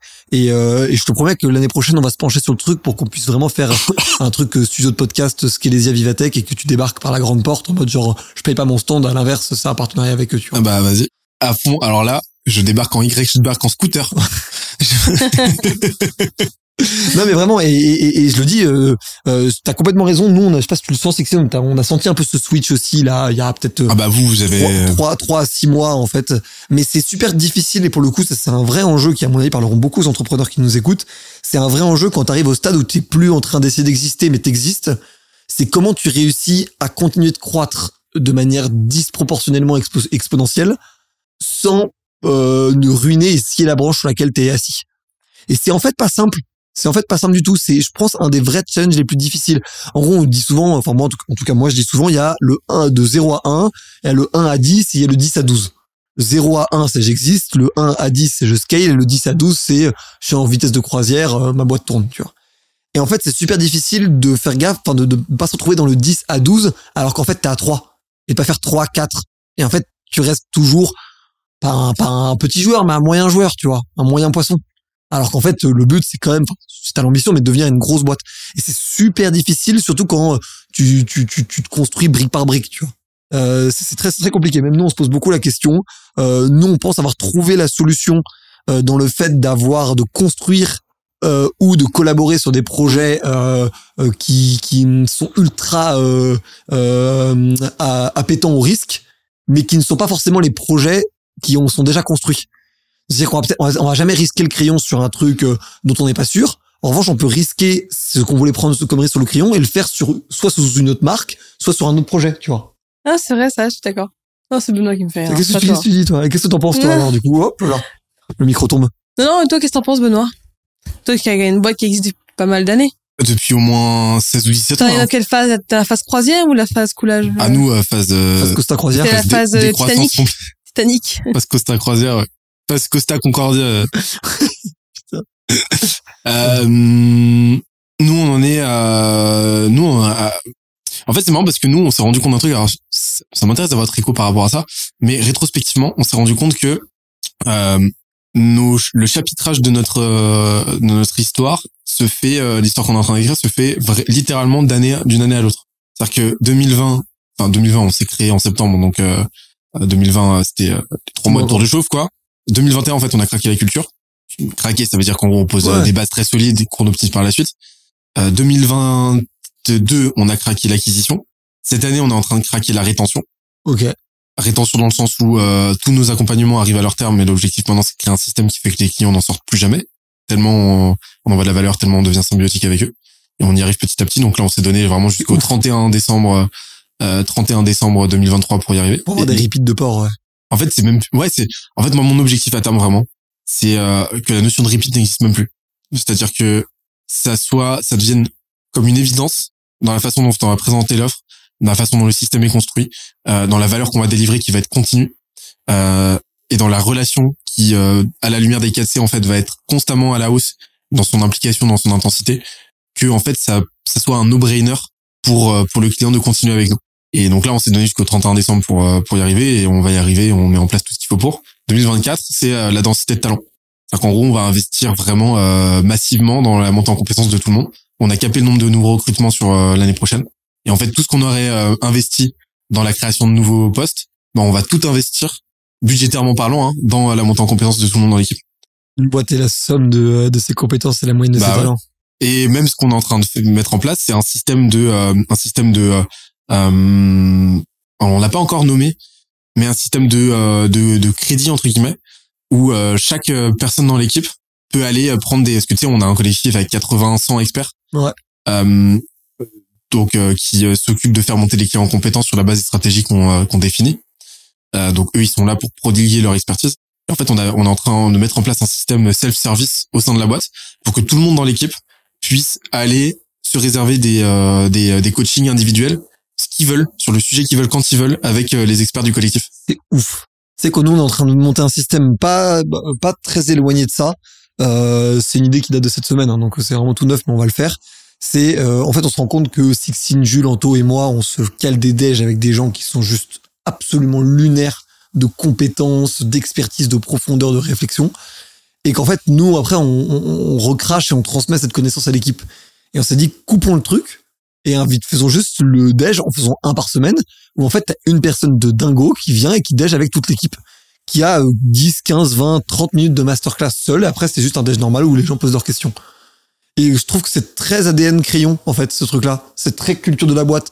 Fan de connaissances, euh, euh, culture commune, collectif, interview. Enfin, il y a un truc assez proche, je trouve. Enfin voilà. Et comme en plus nous on a la chance d'être au plein centre de Paris, que c'est notre logique initiale que de, de cette pensée en tant qu'acteur au centre de Paris, euh, on a complètement tort de pas le faire. Et en plus, je suis sûr que plein de gens seraient ravis d'aller boxer un peu la petite team du crayon, tu vois, et, et de sentir leur influence sur le reste de la boîte, tu vois. Je suis d'accord. J'ai une question, plutôt rhétorique qu'autre chose. Ouais.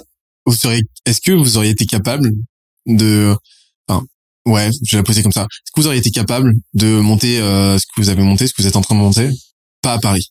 Euh, oui sur le squelette. Ça aurait pris plus de temps. Mais oui sur le squelette, c'est-à-dire euh, médias de débat, oui, euh, agence de RP, oui, et euh, agence d'influence, oui, mais mais on aurait été, euh, euh, on n'aurions eu rien de remarquable vraiment, ou en tout cas pas à cette vitesse-là. Je le vois, hein, perso. Ben, étant, euh, n'étant à Paris que euh, très périodiquement, quoi. Tu vois la vitesse à laquelle ça va?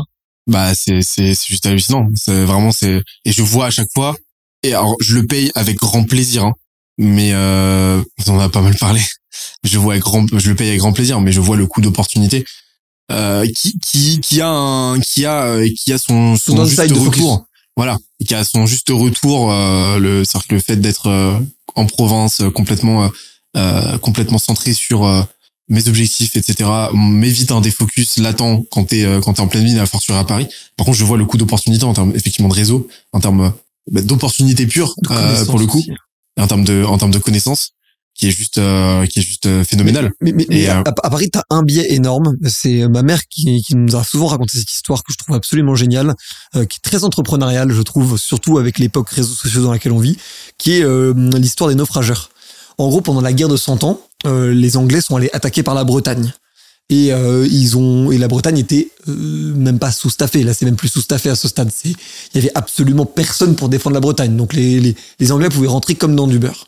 Sauf qu'il y a un petit gars dont je sais absolument plus du tout le nom qui a eu une idée et qui s'est dit tiens, en fait, comment un bateau va réussir à amarrer? Il va réussir à amarrer le bateau parce qu'il sait où est-ce qu'est la côte. Donc pour savoir où est-ce qu'est la côte, ça va dépendre du coup du phare qui va faire la lumière en mode c'est là que vous pouvez accoster. Il s'est dit tiens, ça me paraît pas con comme idée. Il a allumé des feux sur la plage. Euh, Sur les récifs, Exactement. Il allume, non, il, exactement. Il allume des feux tout autour de la, de, de la, de la plage, proche des récifs et tout, là où les gros bateaux ne peuvent plus passer. Et donc, du coup, en fait, les bateaux sont, et donc, du coup, les, les Anglais arrivent en pensant, ah là là, c'est con, ils ont foutu des phares, on va pouvoir y aller. Sauf qu'en fait, pas du tout, mon pote, calme-toi tout de suite. Les bateaux sont bloqués à, je sais pas, on va dire 200 mètres du rivage, 100 mmètres du rivage. Sauf que les troupes peuvent pas amarrer parce qu'en fait, t'as euh, 5 mètres de fond. Donc, en fait, avec euh, les armures ultra lourdes que t'as, tu te retrouves à être euh, tu te retrouves à être enfin sous l'eau quoi c'est mettre ta marre. Et du coup complètement coincé sans possibilité d'amarrer et en se faisant canarder par euh, par des par des par des archers. Et pourquoi je raconte ça? Parce que ça a l'air d'avoir rien à voir avec avec l'entrepreneuriat. Parce qu'en fait ça s'appelle les, les naufrageurs ce truc là les feux des naufrageurs et en fait les feux des naufrageurs dans l'entrepreneuriat euh, c'est les bagnoles de luxe et les comptes de motivation c'est qu'en fait tu crois que c'est là que tu veux aller les anglais croyaient que c'était là où ils voulaient aller mais en fait c'est pas là où ils veulent aller et en fait, énormément de gens se retrouvent, comme les bateaux anglais, à être au milieu, un peu à végéter au milieu de la baie, à pas pouvoir faire grand chose d'autre que se faire canarder par les flèches, parce qu'en fait, ils ont cru euh, au euh, un an de dropshipping ou un an de formation et je me retrouve à Dubaï dans une énorme lambeau, quoi. Parce que c'est arrivé à trois gars qui l'ont bien storytellé sur les réseaux sociaux. Mais c'est con, mais réfléchissons au nombre de gens qui ont storytellé ça sur les réseaux sociaux. En vrai, ça se compte, euh, c'est 100 personnes, peut-être, peut-être 200 à la limite. Compte le nombre de gens qui en achètent des formations, ça se compte en dizaines ou en centaines de milliers. Donc tu vois ce rapport d'échelle. Et en fait, les naufrageurs, c'est euh, un des problèmes de Paris. Euh, là, je pris l'exemple d'Instagram parce que je trouve que c'est très graphique. Tout le monde voit bien euh, un peu cet ADN-là, euh, l'ADN un peu Théophile Eliette et tout ce que tu veux. Mais à Paris, t'as ça aussi. Qu'à Paris, t'as le start-upper qui te pitch son truc quand tu l'écoutes. Putain, t'as l'impression que le type il est en train de révolutionner une industrie. Mais en fait, tu le revois deux ans plus tard. Le mec a pas réussi forcément à lever. euh, Il est toujours sur son prototype. Il a toujours pas fait un dollar et il se pose la question de prendre un CDI t'as euh, celui qui passe dans les médias et nous on fait partie de ces gens-là hein, où tu te dis putain ils passent dans les médias ils sont tellement stylés euh, tout leur réussit à eux alors que eux ils voient pas à quel point on se sue la, gueule pour réussir à, faire ce qu'on fait en bossant jusqu'à très tard le soir en bossant même parfois le week-end euh, tout ça en ayant un moment vraiment cru que ça marcherait jamais en fait tu vois parce que tu, tu doutes beaucoup parce que quand tu fais l'histoire sur trois ans et demi ça te paraît cohérent mais quand t'es au quotidien tu te dis putain est-ce qu'on va vraiment y arriver un jour? Tu vas te prendre aussi ceux qui te parlent de levée de fonds, on a levé 3 millions, on a levé 10 millions, tout ce que tu veux, sans te dire combien ils sont dilués, sans te dire si jamais il y a des clauses de liquidité préférentielle, des BSA ratchet, des questions de gouvernance, euh, des droits de veto de la part des investisseurs, enfin qui sont quand même plus du tout la même histoire que juste on m'a filé du fric.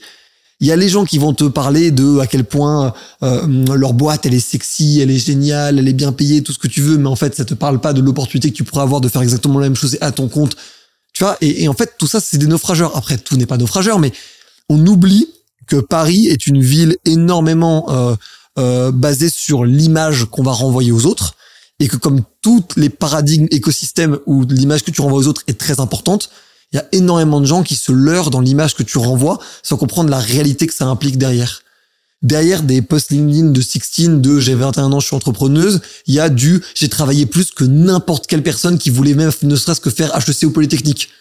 Donc les gens ils sont en mode oui, euh, d'accord, en fait ouais mais non en fait. 16 elle a fait des études en montant une boîte en même temps, vous n'imaginez pas juste le cauchemar d'emploi du temps et de travail que c'est. C'est juste on y croit donc on y va. Et ça les gens se, se rendent pas compte. Ils disent oui, j'entreprends prendre mes études, je vais faire euh, trois postes euh, par semaine et et je vais monter un service de freelance. Oui d'accord. Et du coup, c'est normal que t'aies pas les médias qu'a que t'aies pas le, tout ce que tu veux, t'aies pas la vélocité qu'a le crayon. Euh, les gens se disent, ouais, mais je vais créer un truc super ambitieux. D'accord, mais nous, on est quatre au crayon. Imagine quatre personnes surmotivées en mode révolte. C'est beaucoup plus puissant. Et donc, du coup, les gens intègrent mal ces choses-là et se font des fausses idées et parfois font des mauvais choix parce qu'ils se basent sur ce que eux voient, sur les, les feux faits sur les récifs et les plages, plutôt que ce qu'ils devraient voir vraiment, c'est-à-dire le rivage. Où est-ce que j'amarre, tu vois? C'est la petite histoire euh, de ma mère. Mais j'allais rebondir sur cette très belle histoire. Quand on a parlé de naufrageurs, plus c'est marrant parce que naufrageurs, ville lumière, etc. Ah, en Euh, plus, putain, effectivement. Joli parallèle. Ouais, t'as vu Donc là, on a parlé des naufrageurs, mais vous, votre destination rêvée, c'est quoi? C'est-à-dire que une fois que vous avez évité les naufrageurs, c'est quoi votre destination? Bonne question. C'est quoi votre Bretagne à vous? Quimperlé, Saint-Nolf? Je continue avec le name dropping pour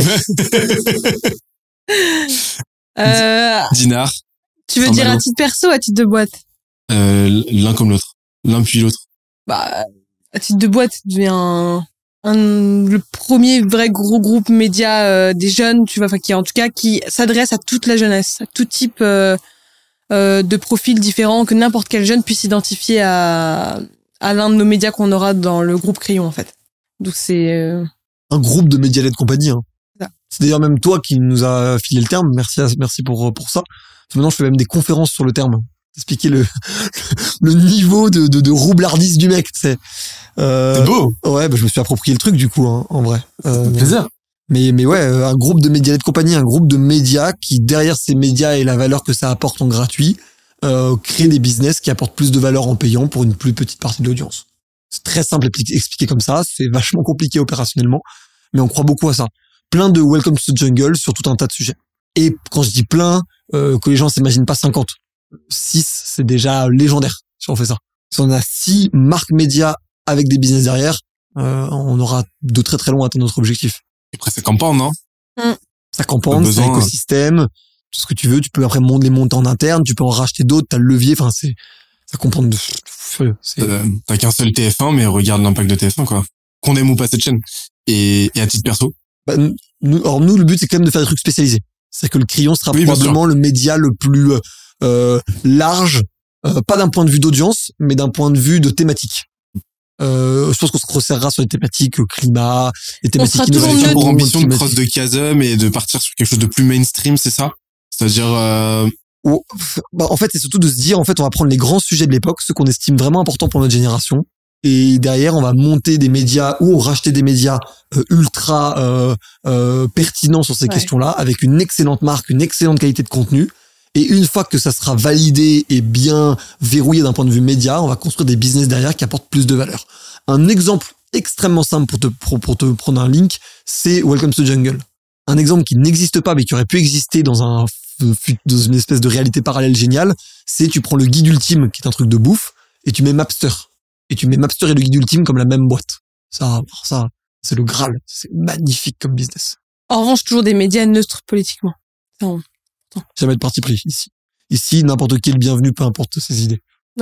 et vous interdisez pas, euh, vous, vous interdisez systématiquement? Parce que j'ai vu le post de, de Jules dire qui parlait euh, du retour qu'il a reçu d'un de ses invités comme euh, étant euh, ayant été très très neutre pendant l'interview, au point que à l'issue de leurs deux heures d'échange, il était infoutu l'invité euh, de euh, de mettre euh, un quelconque euh, label sur l'orientation, sur l'avis de Jules.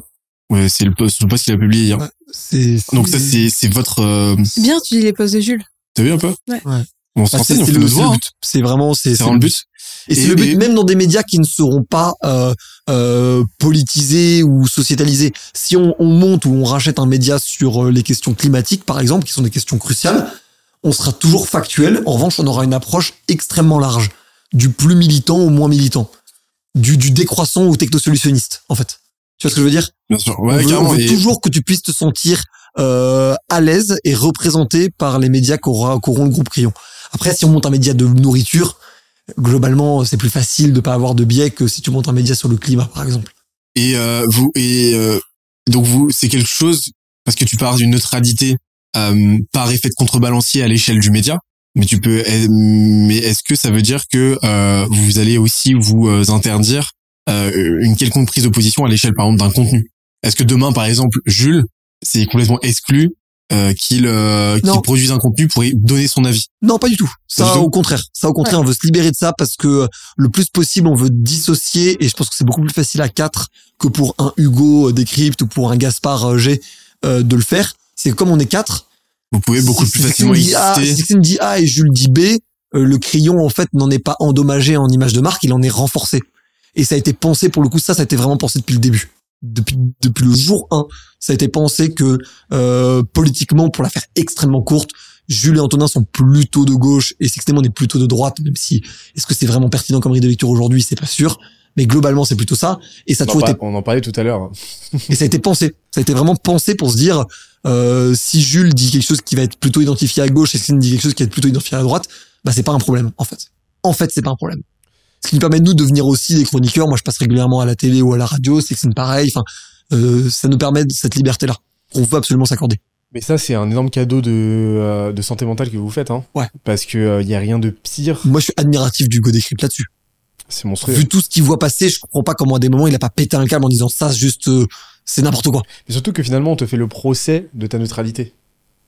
Ouais. C'est horrible. C'est horrible. Ça aussi, tous les gens sont en mode c'est pas possible d'être neutre aujourd'hui, tu vois. Enfin, t'entends de tout.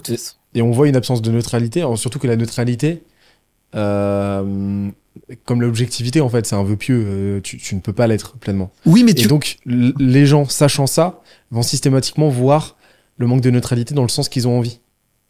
Oui, bah, on parle souvent de la, de, de la neutralité des médias sur le côté émetteur, Mhm. mais on parle jamais de la neutralité des médias sur le côté récepteur. Ouais, ouais, c'est ça. C'est-à-dire que si je montre un contenu absolument neutre à quelqu'un de très radical politiquement, il sera pas perçu comme neutre. Si tant est bien qu'il est scientifiquement neutre.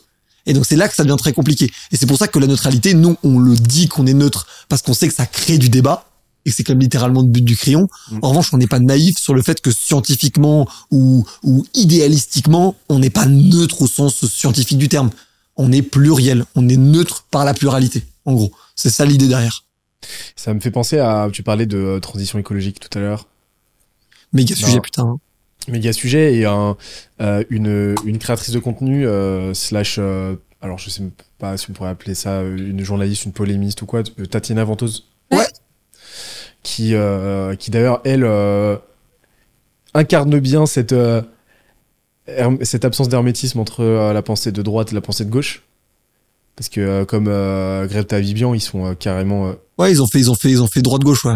Euh, gauche-droite, ouais. Gauche-droite, mais euh, eux se réclament, euh, enfin, euh, enfin, Greg Tabibian se réclame encore de gauche. Ouais. De gauche traditionnelle, etc. Mais les autres vont le positionner. À droite, voire à l'extrême droite, hein. À droite, voire, ouais, euh, droite dure, etc. Alors que quand tu l'écoutes, factuellement, en dépit des labels que tu vas poser sur lui, bah, euh, c'est un discours qui est, qui est, qui est, qui est très compliqué à labelliser et que moi, je, moi, j'ai plutôt tendance à aller dans son sens, en fait. Et, euh, en fait, elle a fait une vidéo de 40 minutes, Tatiana Venteuse, pour expliquer sa vision de l'écolo- de l'écologie, qui était euh, euh, en contradiction, en contradiction de ce qu'elle considère comme la doxa, qui, qui de surface tend vers le climato-scepticisme, mais qui, quand tu l'écoutes, bah, a le mérite d'être construit, d'être réfléchi, d'être rationnel, euh, de te reposer sur une certaine logique et au final de pas être tant climato-sceptique que ça. Et, euh, et en fait, tu te rends compte que les réactions qui ont euh, découlé de cette euh, vidéo, parce qu'elle a fait une vidéo ensuite pour y répondre, avec la virulence et euh, le, le, le verbe qu'on lui connaît. Oui, et puis tu fais du, Et- tu, tu fais du, tu fais du buzz sur du buzz, Ouais. après. Ça, exactement. c'est très réussi comme créateur de contenu. Exactement. Mais on se rend compte d'un truc, c'est que les gens lui font dire des contre-vérités, euh, lui prêtent des propos, lui prêtent des intentions et une pensée qui n'est pas la sienne, sur la base de d'hommes de paille en fait, littéralement. Ouais, mais le procès intention est, est assez Et- insupportable. Ouais, c'est ça. Ça, ça tue la pensée. Et et on en on en revient justement à, à la ouais la nécessité de euh, de de de, de euh, tu sais que j'ai oublié Tatiana Ventouse, euh, l'écologie. ouais mais l'origine l'origine de mon propos Bah, l'origine, l'origine du propos, c'était sur euh, l'é- l'écologie, euh, la neutralité. euh, Oui, la neutralité, mais moi aussi j'avais oublié. Exactement, c'était la neutralité. Euh, bah, on, on, on- on en revient à cette, euh, cette, ouais, ce vœu pieux, cette impossibilité d'avoir un discours, euh, comme tu l'as dit, pleinement neutre, pour la simple et bonne raison que euh, la neutralité n'existe pas chez ton, chez ton interlocuteur, chez celui qui va recevoir ton propos. Et donc à partir de là, est-ce que c'est déjà d'office une bonne chose que de chercher à être neutre? C'est une, un- une quête, c'est une quête noble. Je trouve, c'est en fait, c'est une, c'est une bonne direction. C'est comme beaucoup de choses, c'est une bonne direction. Euh, est-ce que je peux être euh, euh, un homme ou une femme parfait? Non, peut-être pas, mais je peux, Mais- je peux tous les jours euh, essayer de l'être un peu plus, tu vois. Mais justement, dans votre cas, en fait, je trouve ça très sain comme démarche, parce que à l'échelle du média, vous poursuivez cette neutralité, mais neutralité que vous ne vous infligez pas à l'échelle individuelle. Ouais. Tu vois ce que je veux dire? Et donc, vous pouvez exister dans votre votre pensée peut exister. Vous pouvez euh, et vous pouvez l'exploiter euh, l'exploiter quand vous en avez envie. Et donc, euh, vous avez pas euh, vous ne vous avez pas besoin d'un quelconque musellement en fait. Et, et ça fait que sur le long terme, vous vous aurez pas ce sentiment d'aliénation au bout d'un moment, qui je pense est très prégnant chez beaucoup beaucoup de créateurs qui euh, Complètement. Mais aussi parce que euh, l'humain et, la, et la manière dont les réseaux sociaux ont, ont titillé ces biais chez les humains ont une tendance à se construire beaucoup et à abonder dans la contradiction. Ce qui est un truc que je trouve amusant euh, parce que euh, le crayon est beaucoup basé sur cette logique-là, donc euh, nous on la renie pas, mais d'un point de vue solution pure, d'un point de vue on va dire entrepreneur lié à des, des problèmes médiatiques, c'est c'est pas c'est pas du tout le bon modèle le bon modèle de prendre, c'est pas je vais de là où je suis pas d'accord jusqu'à là où je suis d'accord. Non, c'est je commence par là où je suis d'accord, parce que globalement là où je suis d'accord, faudrait que tous qu'on s'y mette et qu'on s'y penche dès demain matin. Et après, là où il y a que 80% des gens qui sont d'accord, c'est en second. Puis là où il y a que 50% des gens qui sont d'accord, c'est en euh, troisième. Et après, tu, tu, tu dégringoles comme ça. Exemple tout simple. 100% des gens sont contre le gaspillage. Arrêtons de gaspiller. Mettons toute notre énergie et tout notre focus pour arrêter de gaspiller. 100% des gens sont euh, contre les, euh, on va dire les passoires, mais les passoires énergétiques ou autres, mais en gros les, les trous dans la raquette. Bouchons les trous dans la raquette. 80% des gens sont pour, on va dire, une consommation plus raisonnable euh, des biens matériels, ayant une consommation plus raisonnable des biens matériels. Et après tu descends et tu fais niveau par niveau. Mais déjà, pour, enfin déjà, il y a 25%, 25% de la nourriture qui existe sur le territoire français est gaspillée. On peut faire baisser ce chiffre à 5 déjà avant de se poser la question de on peut se les poser en même temps mais on peut déjà mettre toute notre énergie sur ces trucs-là avant de se poser la question de comment on construit un container comme c'est non déjà comment on arrête de gaspiller? Et, et en vrai tu pourrais même globaliser ce sujet-là la société française. Comment avec tout ce qui existe en France on peut réussir à mieux optimiser? Aujourd'hui en France on est considéré comme en, en plein emploi. Beaucoup d'économistes très sérieux le disent alors qu'il y a 7 ou 8% de chômage. Normalement le plein emploi pour que les gens les gens le savent pas mais normalement c'est 3% après le plein emploi. Comment t'es à 8 En fait, t'es à 8 parce qu'il y a plus de jobs euh, que de gens pour les faire dans pas mal d'industries. Et il y a beaucoup de gens qui n'ont pas les qualifications pour faire ce job. Donc du coup, faut plus former les gens. Si on est tous d'accord, faut plus former les gens. Formons plus les gens. Et pas avec des CPF où tu te retrouves à avoir des mecs à Dubaï qui font des arnaques. Non, très concrètement, c'est quoi les jobs? C'est du coup tu fais des écoles pour ces jobs, des écoles que tu payes qu'une fois que tu as eu le job. Euh, t'as euh, Revolt Train de Sacha Benamouk, t'as interviewé. Il y a euh, Marie Taquet de Iconoclast. T'as la Albert School, même s'ils sont pas encore de modèles pour les professionnels, mais je suis sûr que ça va très bientôt arriver. Ces modèles-là, c'est des modèles extraordinaires, c'est des modèles révolutionnaires. t'as un job euh, pas ouf, en tout cas t'es pas épanoui, ou t'as même pas de job. On te forme dans un domaine où il y a de la demande. Ce, cette formation, tu vas la payer qu'une seule fois que tu auras un job et seulement à condition que tu aies un job. Tu deviens en même temps une boîte de recrutement dans ces jobs-là. Et donc derrière, tu fais tourner la roue. C'est extraordinaire comme modèle. Moi, j'aimerais qu'on mette en avant, et donc ça c'est aussi ta responsabilité à toi, et je, je t'encourage dans cette direction, de mettre en avant des boîtes qui qui créent ces modèles-là, des ce qu'on appelle ce que j'appelle vulgairement des modèles 20 sur 20. Dans des modèles où en fait t'as personne qui peut te dire que c'est pas bien, c'est juste 20 sur 20 pour la société. Doctolib, c'est juste 20 sur 20 pour la société. Mais et, et c'est pas un bon exemple par rapport à ce que je disais, mais un exemple. Et le modèle de Sacha, il se dit il y a des jobs du numérique où il y a plus d'offres d'emploi que de demandeurs d'emploi t'as plus de gens qui, cherchent à recruter que de gens à recruter, formons massivement sur ces jobs qui sont mieux payés que le SMIC, mais parfois même mieux payés que le salaire médian, qui sont des jobs qui, en vrai, si si tu mets les efforts, tu les apprends en trois mois, et sont des formations qui coûteront, je sais plus comment ça coûte, ça je crois, 2000 balles ou 3000 balles la formation. Et en plus, potentiellement, tu peux même la payer une fois que tu as eu le job. C'est quel niveau de 20 sur 20, ce genre de business? C'est ça qu'on devrait pousser en France. Plutôt que, je sais pas, on va dire, un énième euh, business de, de je sais pas de Web 3, de DIA, de de de de, n'importe quel mot hype que tu vas mettre, tu vois. Faisons des business comme ça. Et ça, il y a un nombre de business, un quel club, des business anti-gaspillage. Je gagne de l'argent dès que j'ai dès que j'ai permis à quelque chose de ne pas être gaspillé. Quel niveau de 20 sur 20 ça aussi, Good To Go, Phoenix. C'est ça les vraies grandes boîtes de ce pays, en vrai.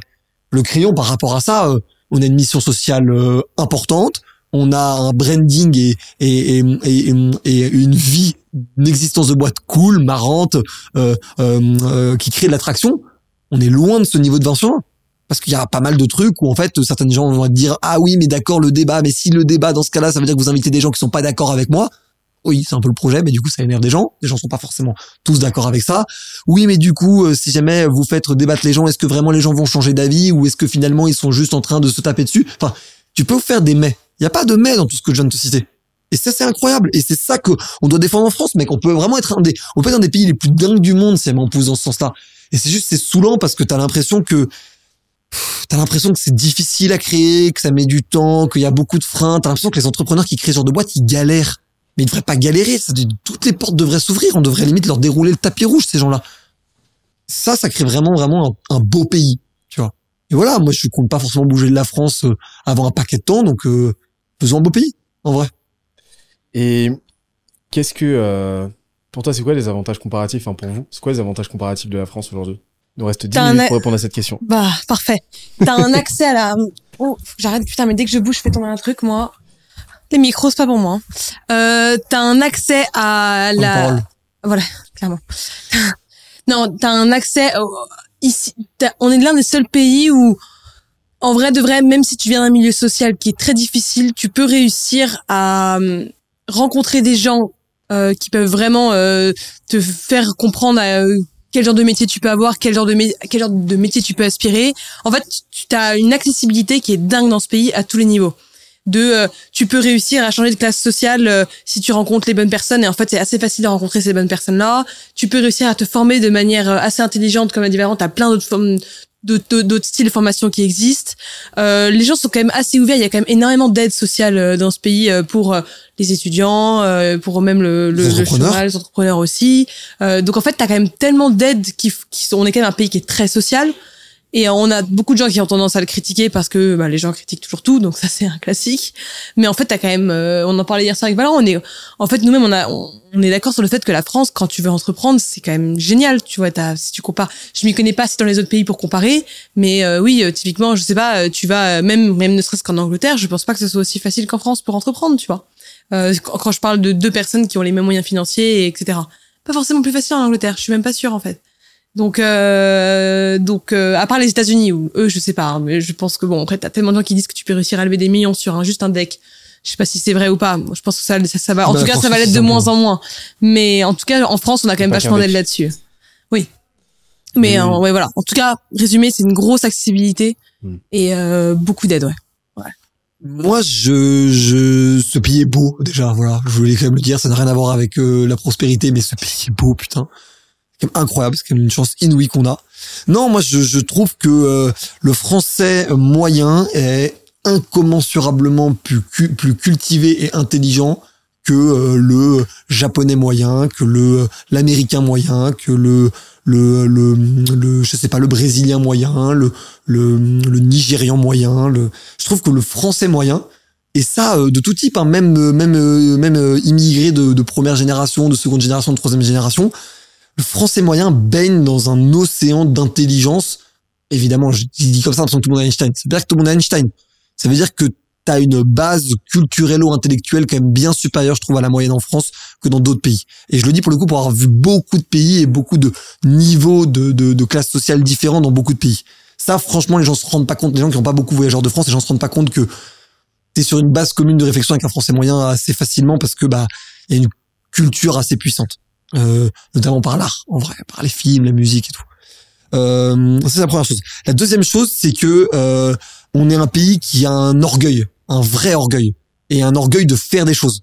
La, France ne se voit jamais comme un petit pays et le français ne se voit jamais comme un comme un comme un citoyen d'un petit pays.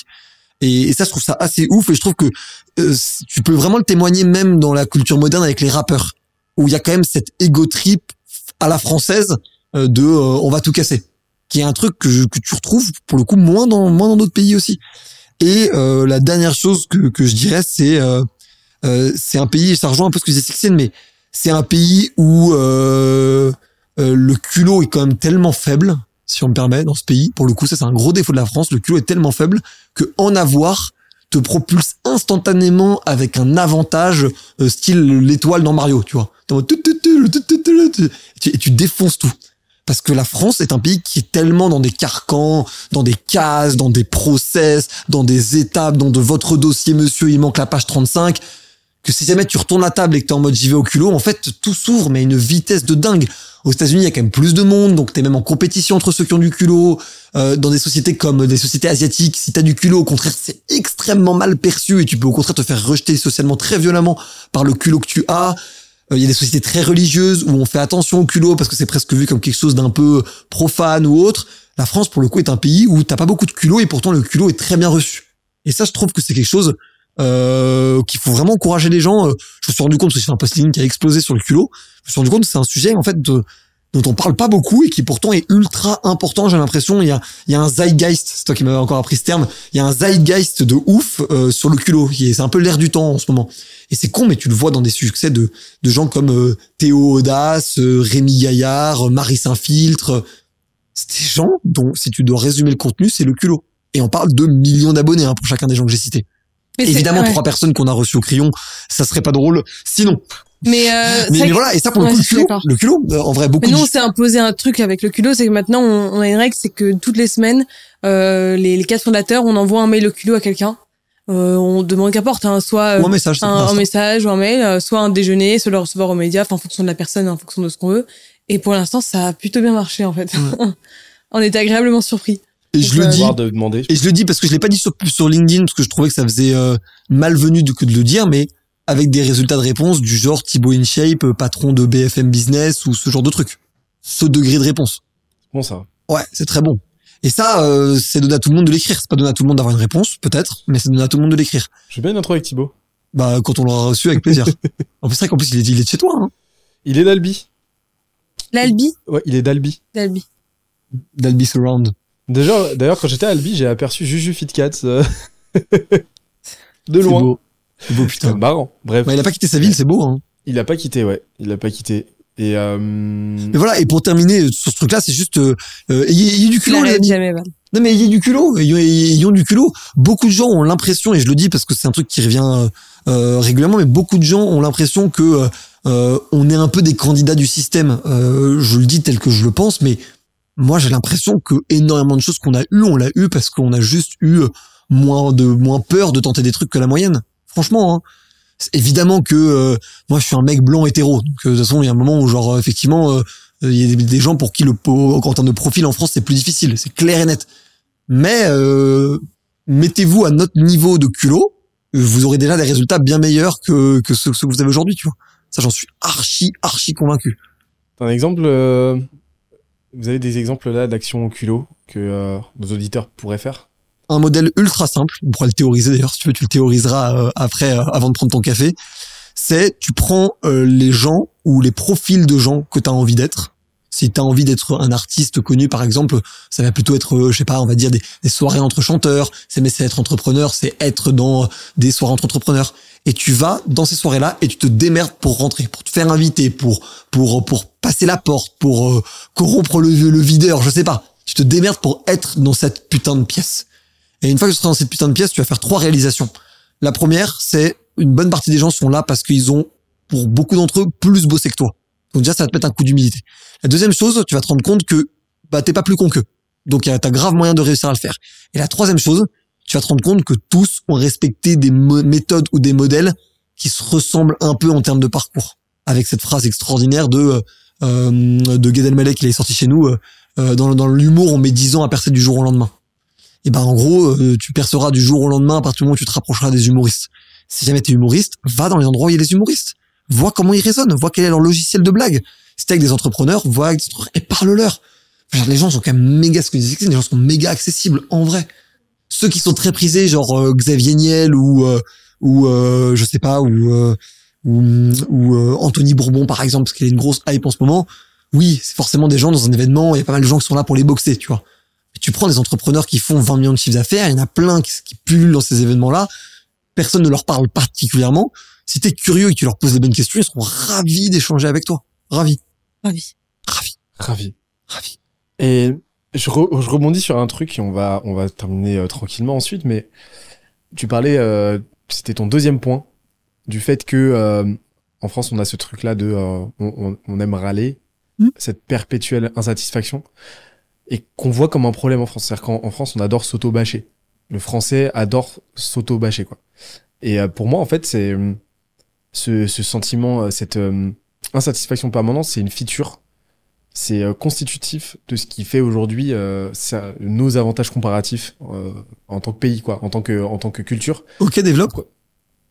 Je trouve Parce intéressant. que si t'es sans arrêt en train de te poser la question, euh, la question de comment tu peux faire mieux en tant que société, de ce qui te, de ce qui ne va pas, de ce qui t'amoindrit en tant que, en tant que société, en, en tant que culture, en tant que civilisation, bah t'es un petit peu euh, immune au statu quo, au statu quo quoi. C'est-à-dire que tu vas sans arrêt être en train de te challenger, en train de te euh, poser la question de comment est-ce que tu peux améliorer. Et en fait, est-ce que ça serait pas, tu sais, on, on, on, on, on, décrit souvent la France comme euh, étant euh, euh, par son administration, sclérosé par sa culture, etc.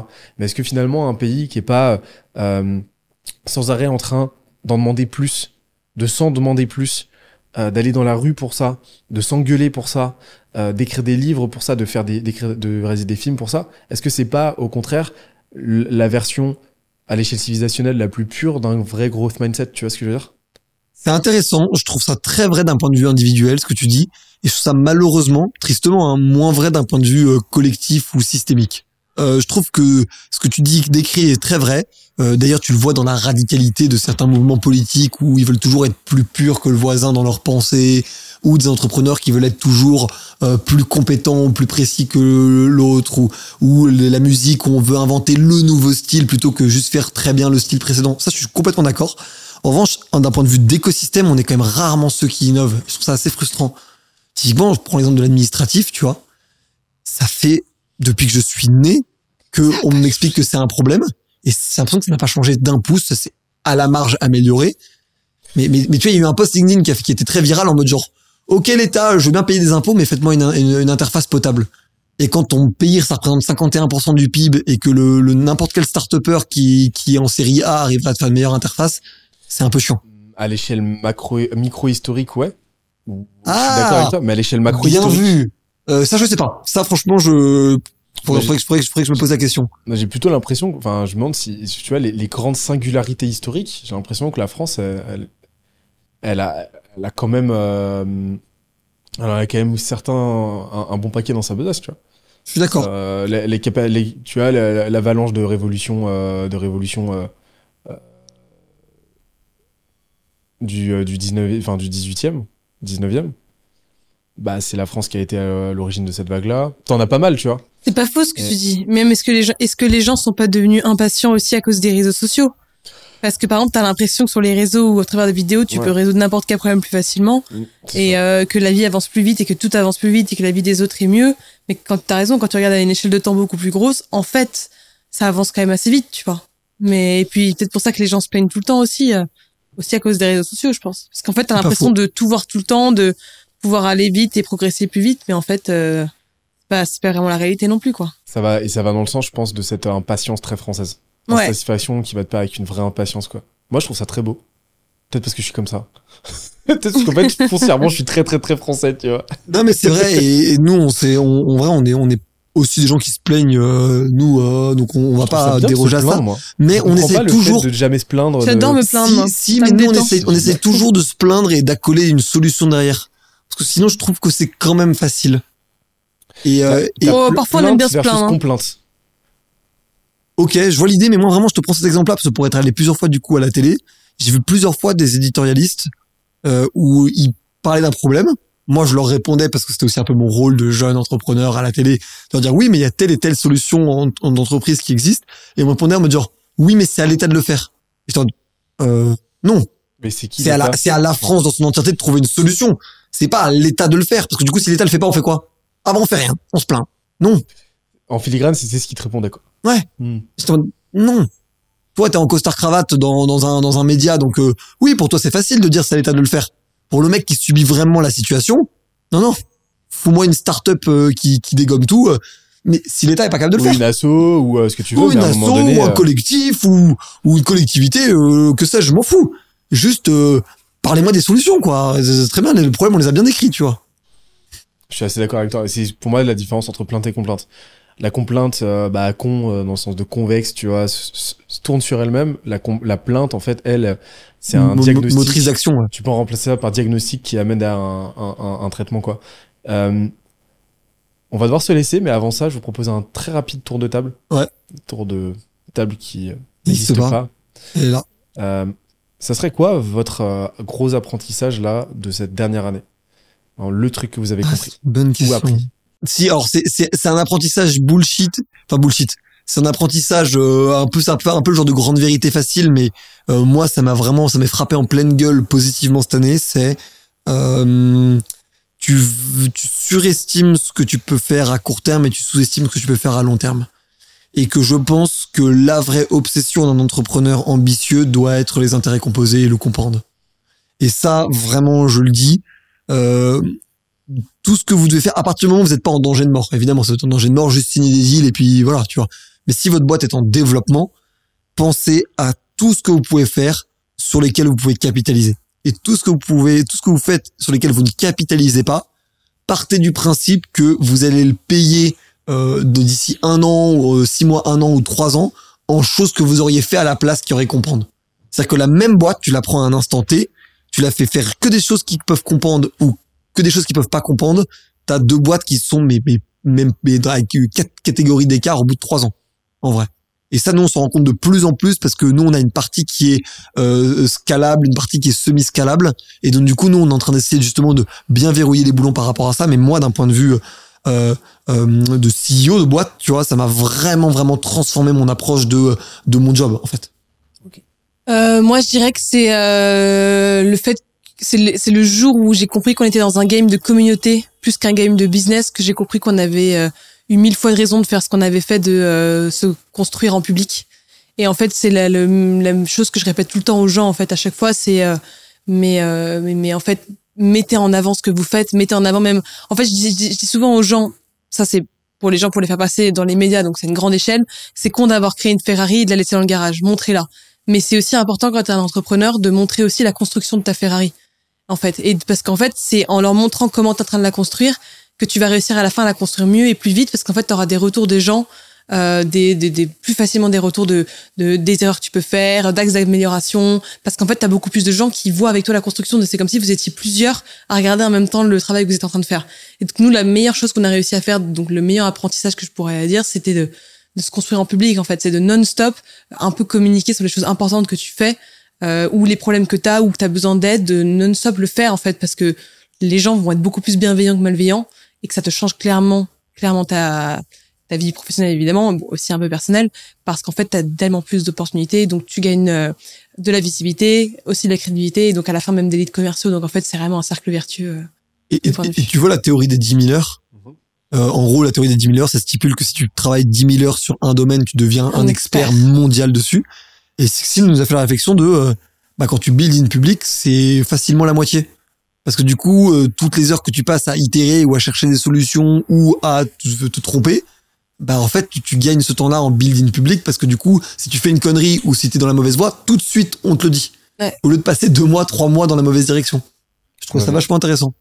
Et en plus de ça, mondialement reconnu, c'est-à-dire reconnaissance de ton expertise. Donc, le building public te permet de créer ce levier-là déjà de visibilité, qui te permet potentiellement de diviser le truc par quatre, quoi. Ouais, c'est ouf. Build in public, les amis. Et bah, écoute. Et toi? c'est, ah oui, en- j'ai pas répondu, c'est vrai. Euh, On est des intervieweurs, on oublie pas. Hein. moi, ça serait que, euh, tu sais, il y a cette phrase de euh, Miyamoto Musashi. Je vois pas du tout qui c'est. C'est euh, le euh, samouraï le plus connu euh, de l'histoire des samouraïs. Je veux pas savoir comment tu connais ça, mais. je, je sais plus. Mais euh, qui a Faire des écrit, Yu-Gi-Oh quand j'étais euh, petite. qui a écrit euh, le euh, qui a écrit plusieurs livres euh, de sa philosophie de vie. C'est passionnant d'ailleurs, mais qui a une philosophie de vie de, de malade mental. C'était euh, un mec en mode monk mode, tu vois, mais euh, avant l'heure. Il a écrit un livre qui s'appelle le Hagakure. C'est un petit peu son, euh, c'est un petit peu son euh, ainsi par la Zarathustra à lui, quoi. Ouais. Et euh, et il a cette phrase là qui euh, me euh, que j'extrapole de plein de manières, mais qui m'a un peu retourné le cerveau. C'est euh, euh, euh, je vais dire en français, c'est euh, d'une chose connaît mille choses. C'est-à-dire qu'en gros, si tu deviens suffisamment expert, mais à l'échelle vraiment euh, atomique d'un sujet, ça va te donner des vérités universelles qui vont permettre de comprendre énormément d'autres choses sur plein d'autres domaines. Typiquement, c'est un truc que j'ai, euh, c'est un truc vraiment que j'observe avec, par exemple, la musculation. La musculation m'a appris énormément de choses sur l'entrepreneuriat. Je bien croire. hein. Et si tu regardes à l'échelle euh, atomique du truc, les, les, euh, les mécaniques de croissance, par exemple, euh, physiologiques d'un d'un muscle, par exemple d'un corps, vont être les mêmes qu'une entreprise, exactement les mêmes. Et, euh, et donc ça m'a appris un truc, c'est déjà euh, la, la profondeur d'un... Tu perdras jamais du temps à atteindre un niveau de profondeur extrême pour rejoindre la logique d'Eddie Miller sur un sujet, parce que ça va t'ouvrir un champ de compréhension quasi universel en fait vraiment et ça c'est un truc que j'ai observé. Et euh, deuxième truc bah c'est que quand tu ne surtout pas genre la curiosité intellectuelle en fait et limite c'est limite du bon sens quand t'es entrepreneur. Pourquoi? Parce que bah le fait d'aller creuser des sujets avec euh, avec passion même des sujets qui ne corrèlent pas directement à ton à, à l'entrepreneuriat au marketing à la vente ou quoi vont donner énormément en fait de de briques élémentaires de compréhension De profondeur sur- à ce que et de, fais. et de profondeur. Et c'est assez fou. Et je trouve des parallèles avec plein de choses. Et, euh, et donc en fait on, on en vient à cette idée de tu vois faire cohabiter spécialisation quasi genre euh, euh, quasi. Asperger quoi avec cette curiosité intellectuelle. Et, euh, et cette phrase là en fait c'est limite un mantra euh, un mantra pour moi et ça me permet de euh, ça me permet euh, euh, de, de me rappeler qu'en fait euh, finalement ouais aussi épars en fait les sujets soient-ils tu peux toujours trouver des universi des, des, euh, des, des universalités entre les sujets et, et je trouve ça beau voilà Complètement d'accord. c'est peut-être peut-être un petit peu méta conceptuel j'en sais mais rien je mais comprends, je comprends très bien. mais euh, Et du coup, on voit comment tu tu t'es renforcé musculairement. hein. On voit ce que ça fait si t'as accompagné une boîte avec euh, ouais exactement merci merci les Merci à toi. merci les copains Merci, Merci à toi. toi, C'est tellement, ouais. c'est tellement kiffant de de de De te recevoir à ouais, de recevoir, mais c'est incroyable. tu sais. bah c'est euh, c'est- Bah, on de- se reçoit ouais, ça, mutuellement le dire, ouais. non mais c'est ouf. Et, et, Ouais. et en plus, euh, comme tu sais, j'étais euh, auditeur des jeunes branches avant même qu'on se rencontre Ouais, et tout. c'est Et beau hein Moi non, final, par euh, contre. donc, euh, elle, elle s'en fout. Elle, elle regarde des Totally Spies. très médiocre en même temps ce contenu hein donc euh, pas dingue. Pas dingue pas dingue Contenu pas fou, euh, accueil médiocre. Mais, mais invité, mais invité sympatoche. vous revenez quand vous voulez. De toute façon, je vous l'ai dit, là, l'objectif maintenant, c'est, euh, je veux créer un peu le Skelesia and Friends et tout. Donc, euh, si vous êtes chaud, on se revoit, euh, on se revoit très très vite. Très bonne idée. Après, tu feras un, un TPMP d'entrepreneuriat pour ne pas citer un, un concurrent. Exactement. Et c'est un petit teasing parce que j'ai, euh, j'ai compris un petit peu comment les médias se structurent. Il y a trois grandes phases, mais ça sera pour le prochain échange. Ah bah, je serais ravi de, je serais ravi d'écouter ça. Et ben, c'était les jeunes branches avec toujours les outros désastreuses. C'était Sixteen, c'était Valran, c'était moi-même. On se dit à très vite avec une intro toujours très quali, mais une, un outro toujours euh, catastrophique. Ciao J'espère que l'épisode t'a plu autant que ça nous a plu de l'enregistrer et de le produire. Si c'est le cas, oublie pas de nous laisser une petite note et euh, de le faire tourner autour de toi. Ça nous aide énormément à faire connaître le podcast, à nous faire connaître et à prêcher la bonne parole d'une croissance saine, durable et rapide. En attendant le prochain épisode, on se donne rendez-vous sur scalesia.co, s c a l e z i a.co où tu découvriras des cours, des vidéos et des lives en libre accès pour t'aider à faire décoller ta boîte comme jamais. C'est notre promesse, c'est ça qu'on aime faire et on va continuer de le faire. On se dit à très vite. Bye bye.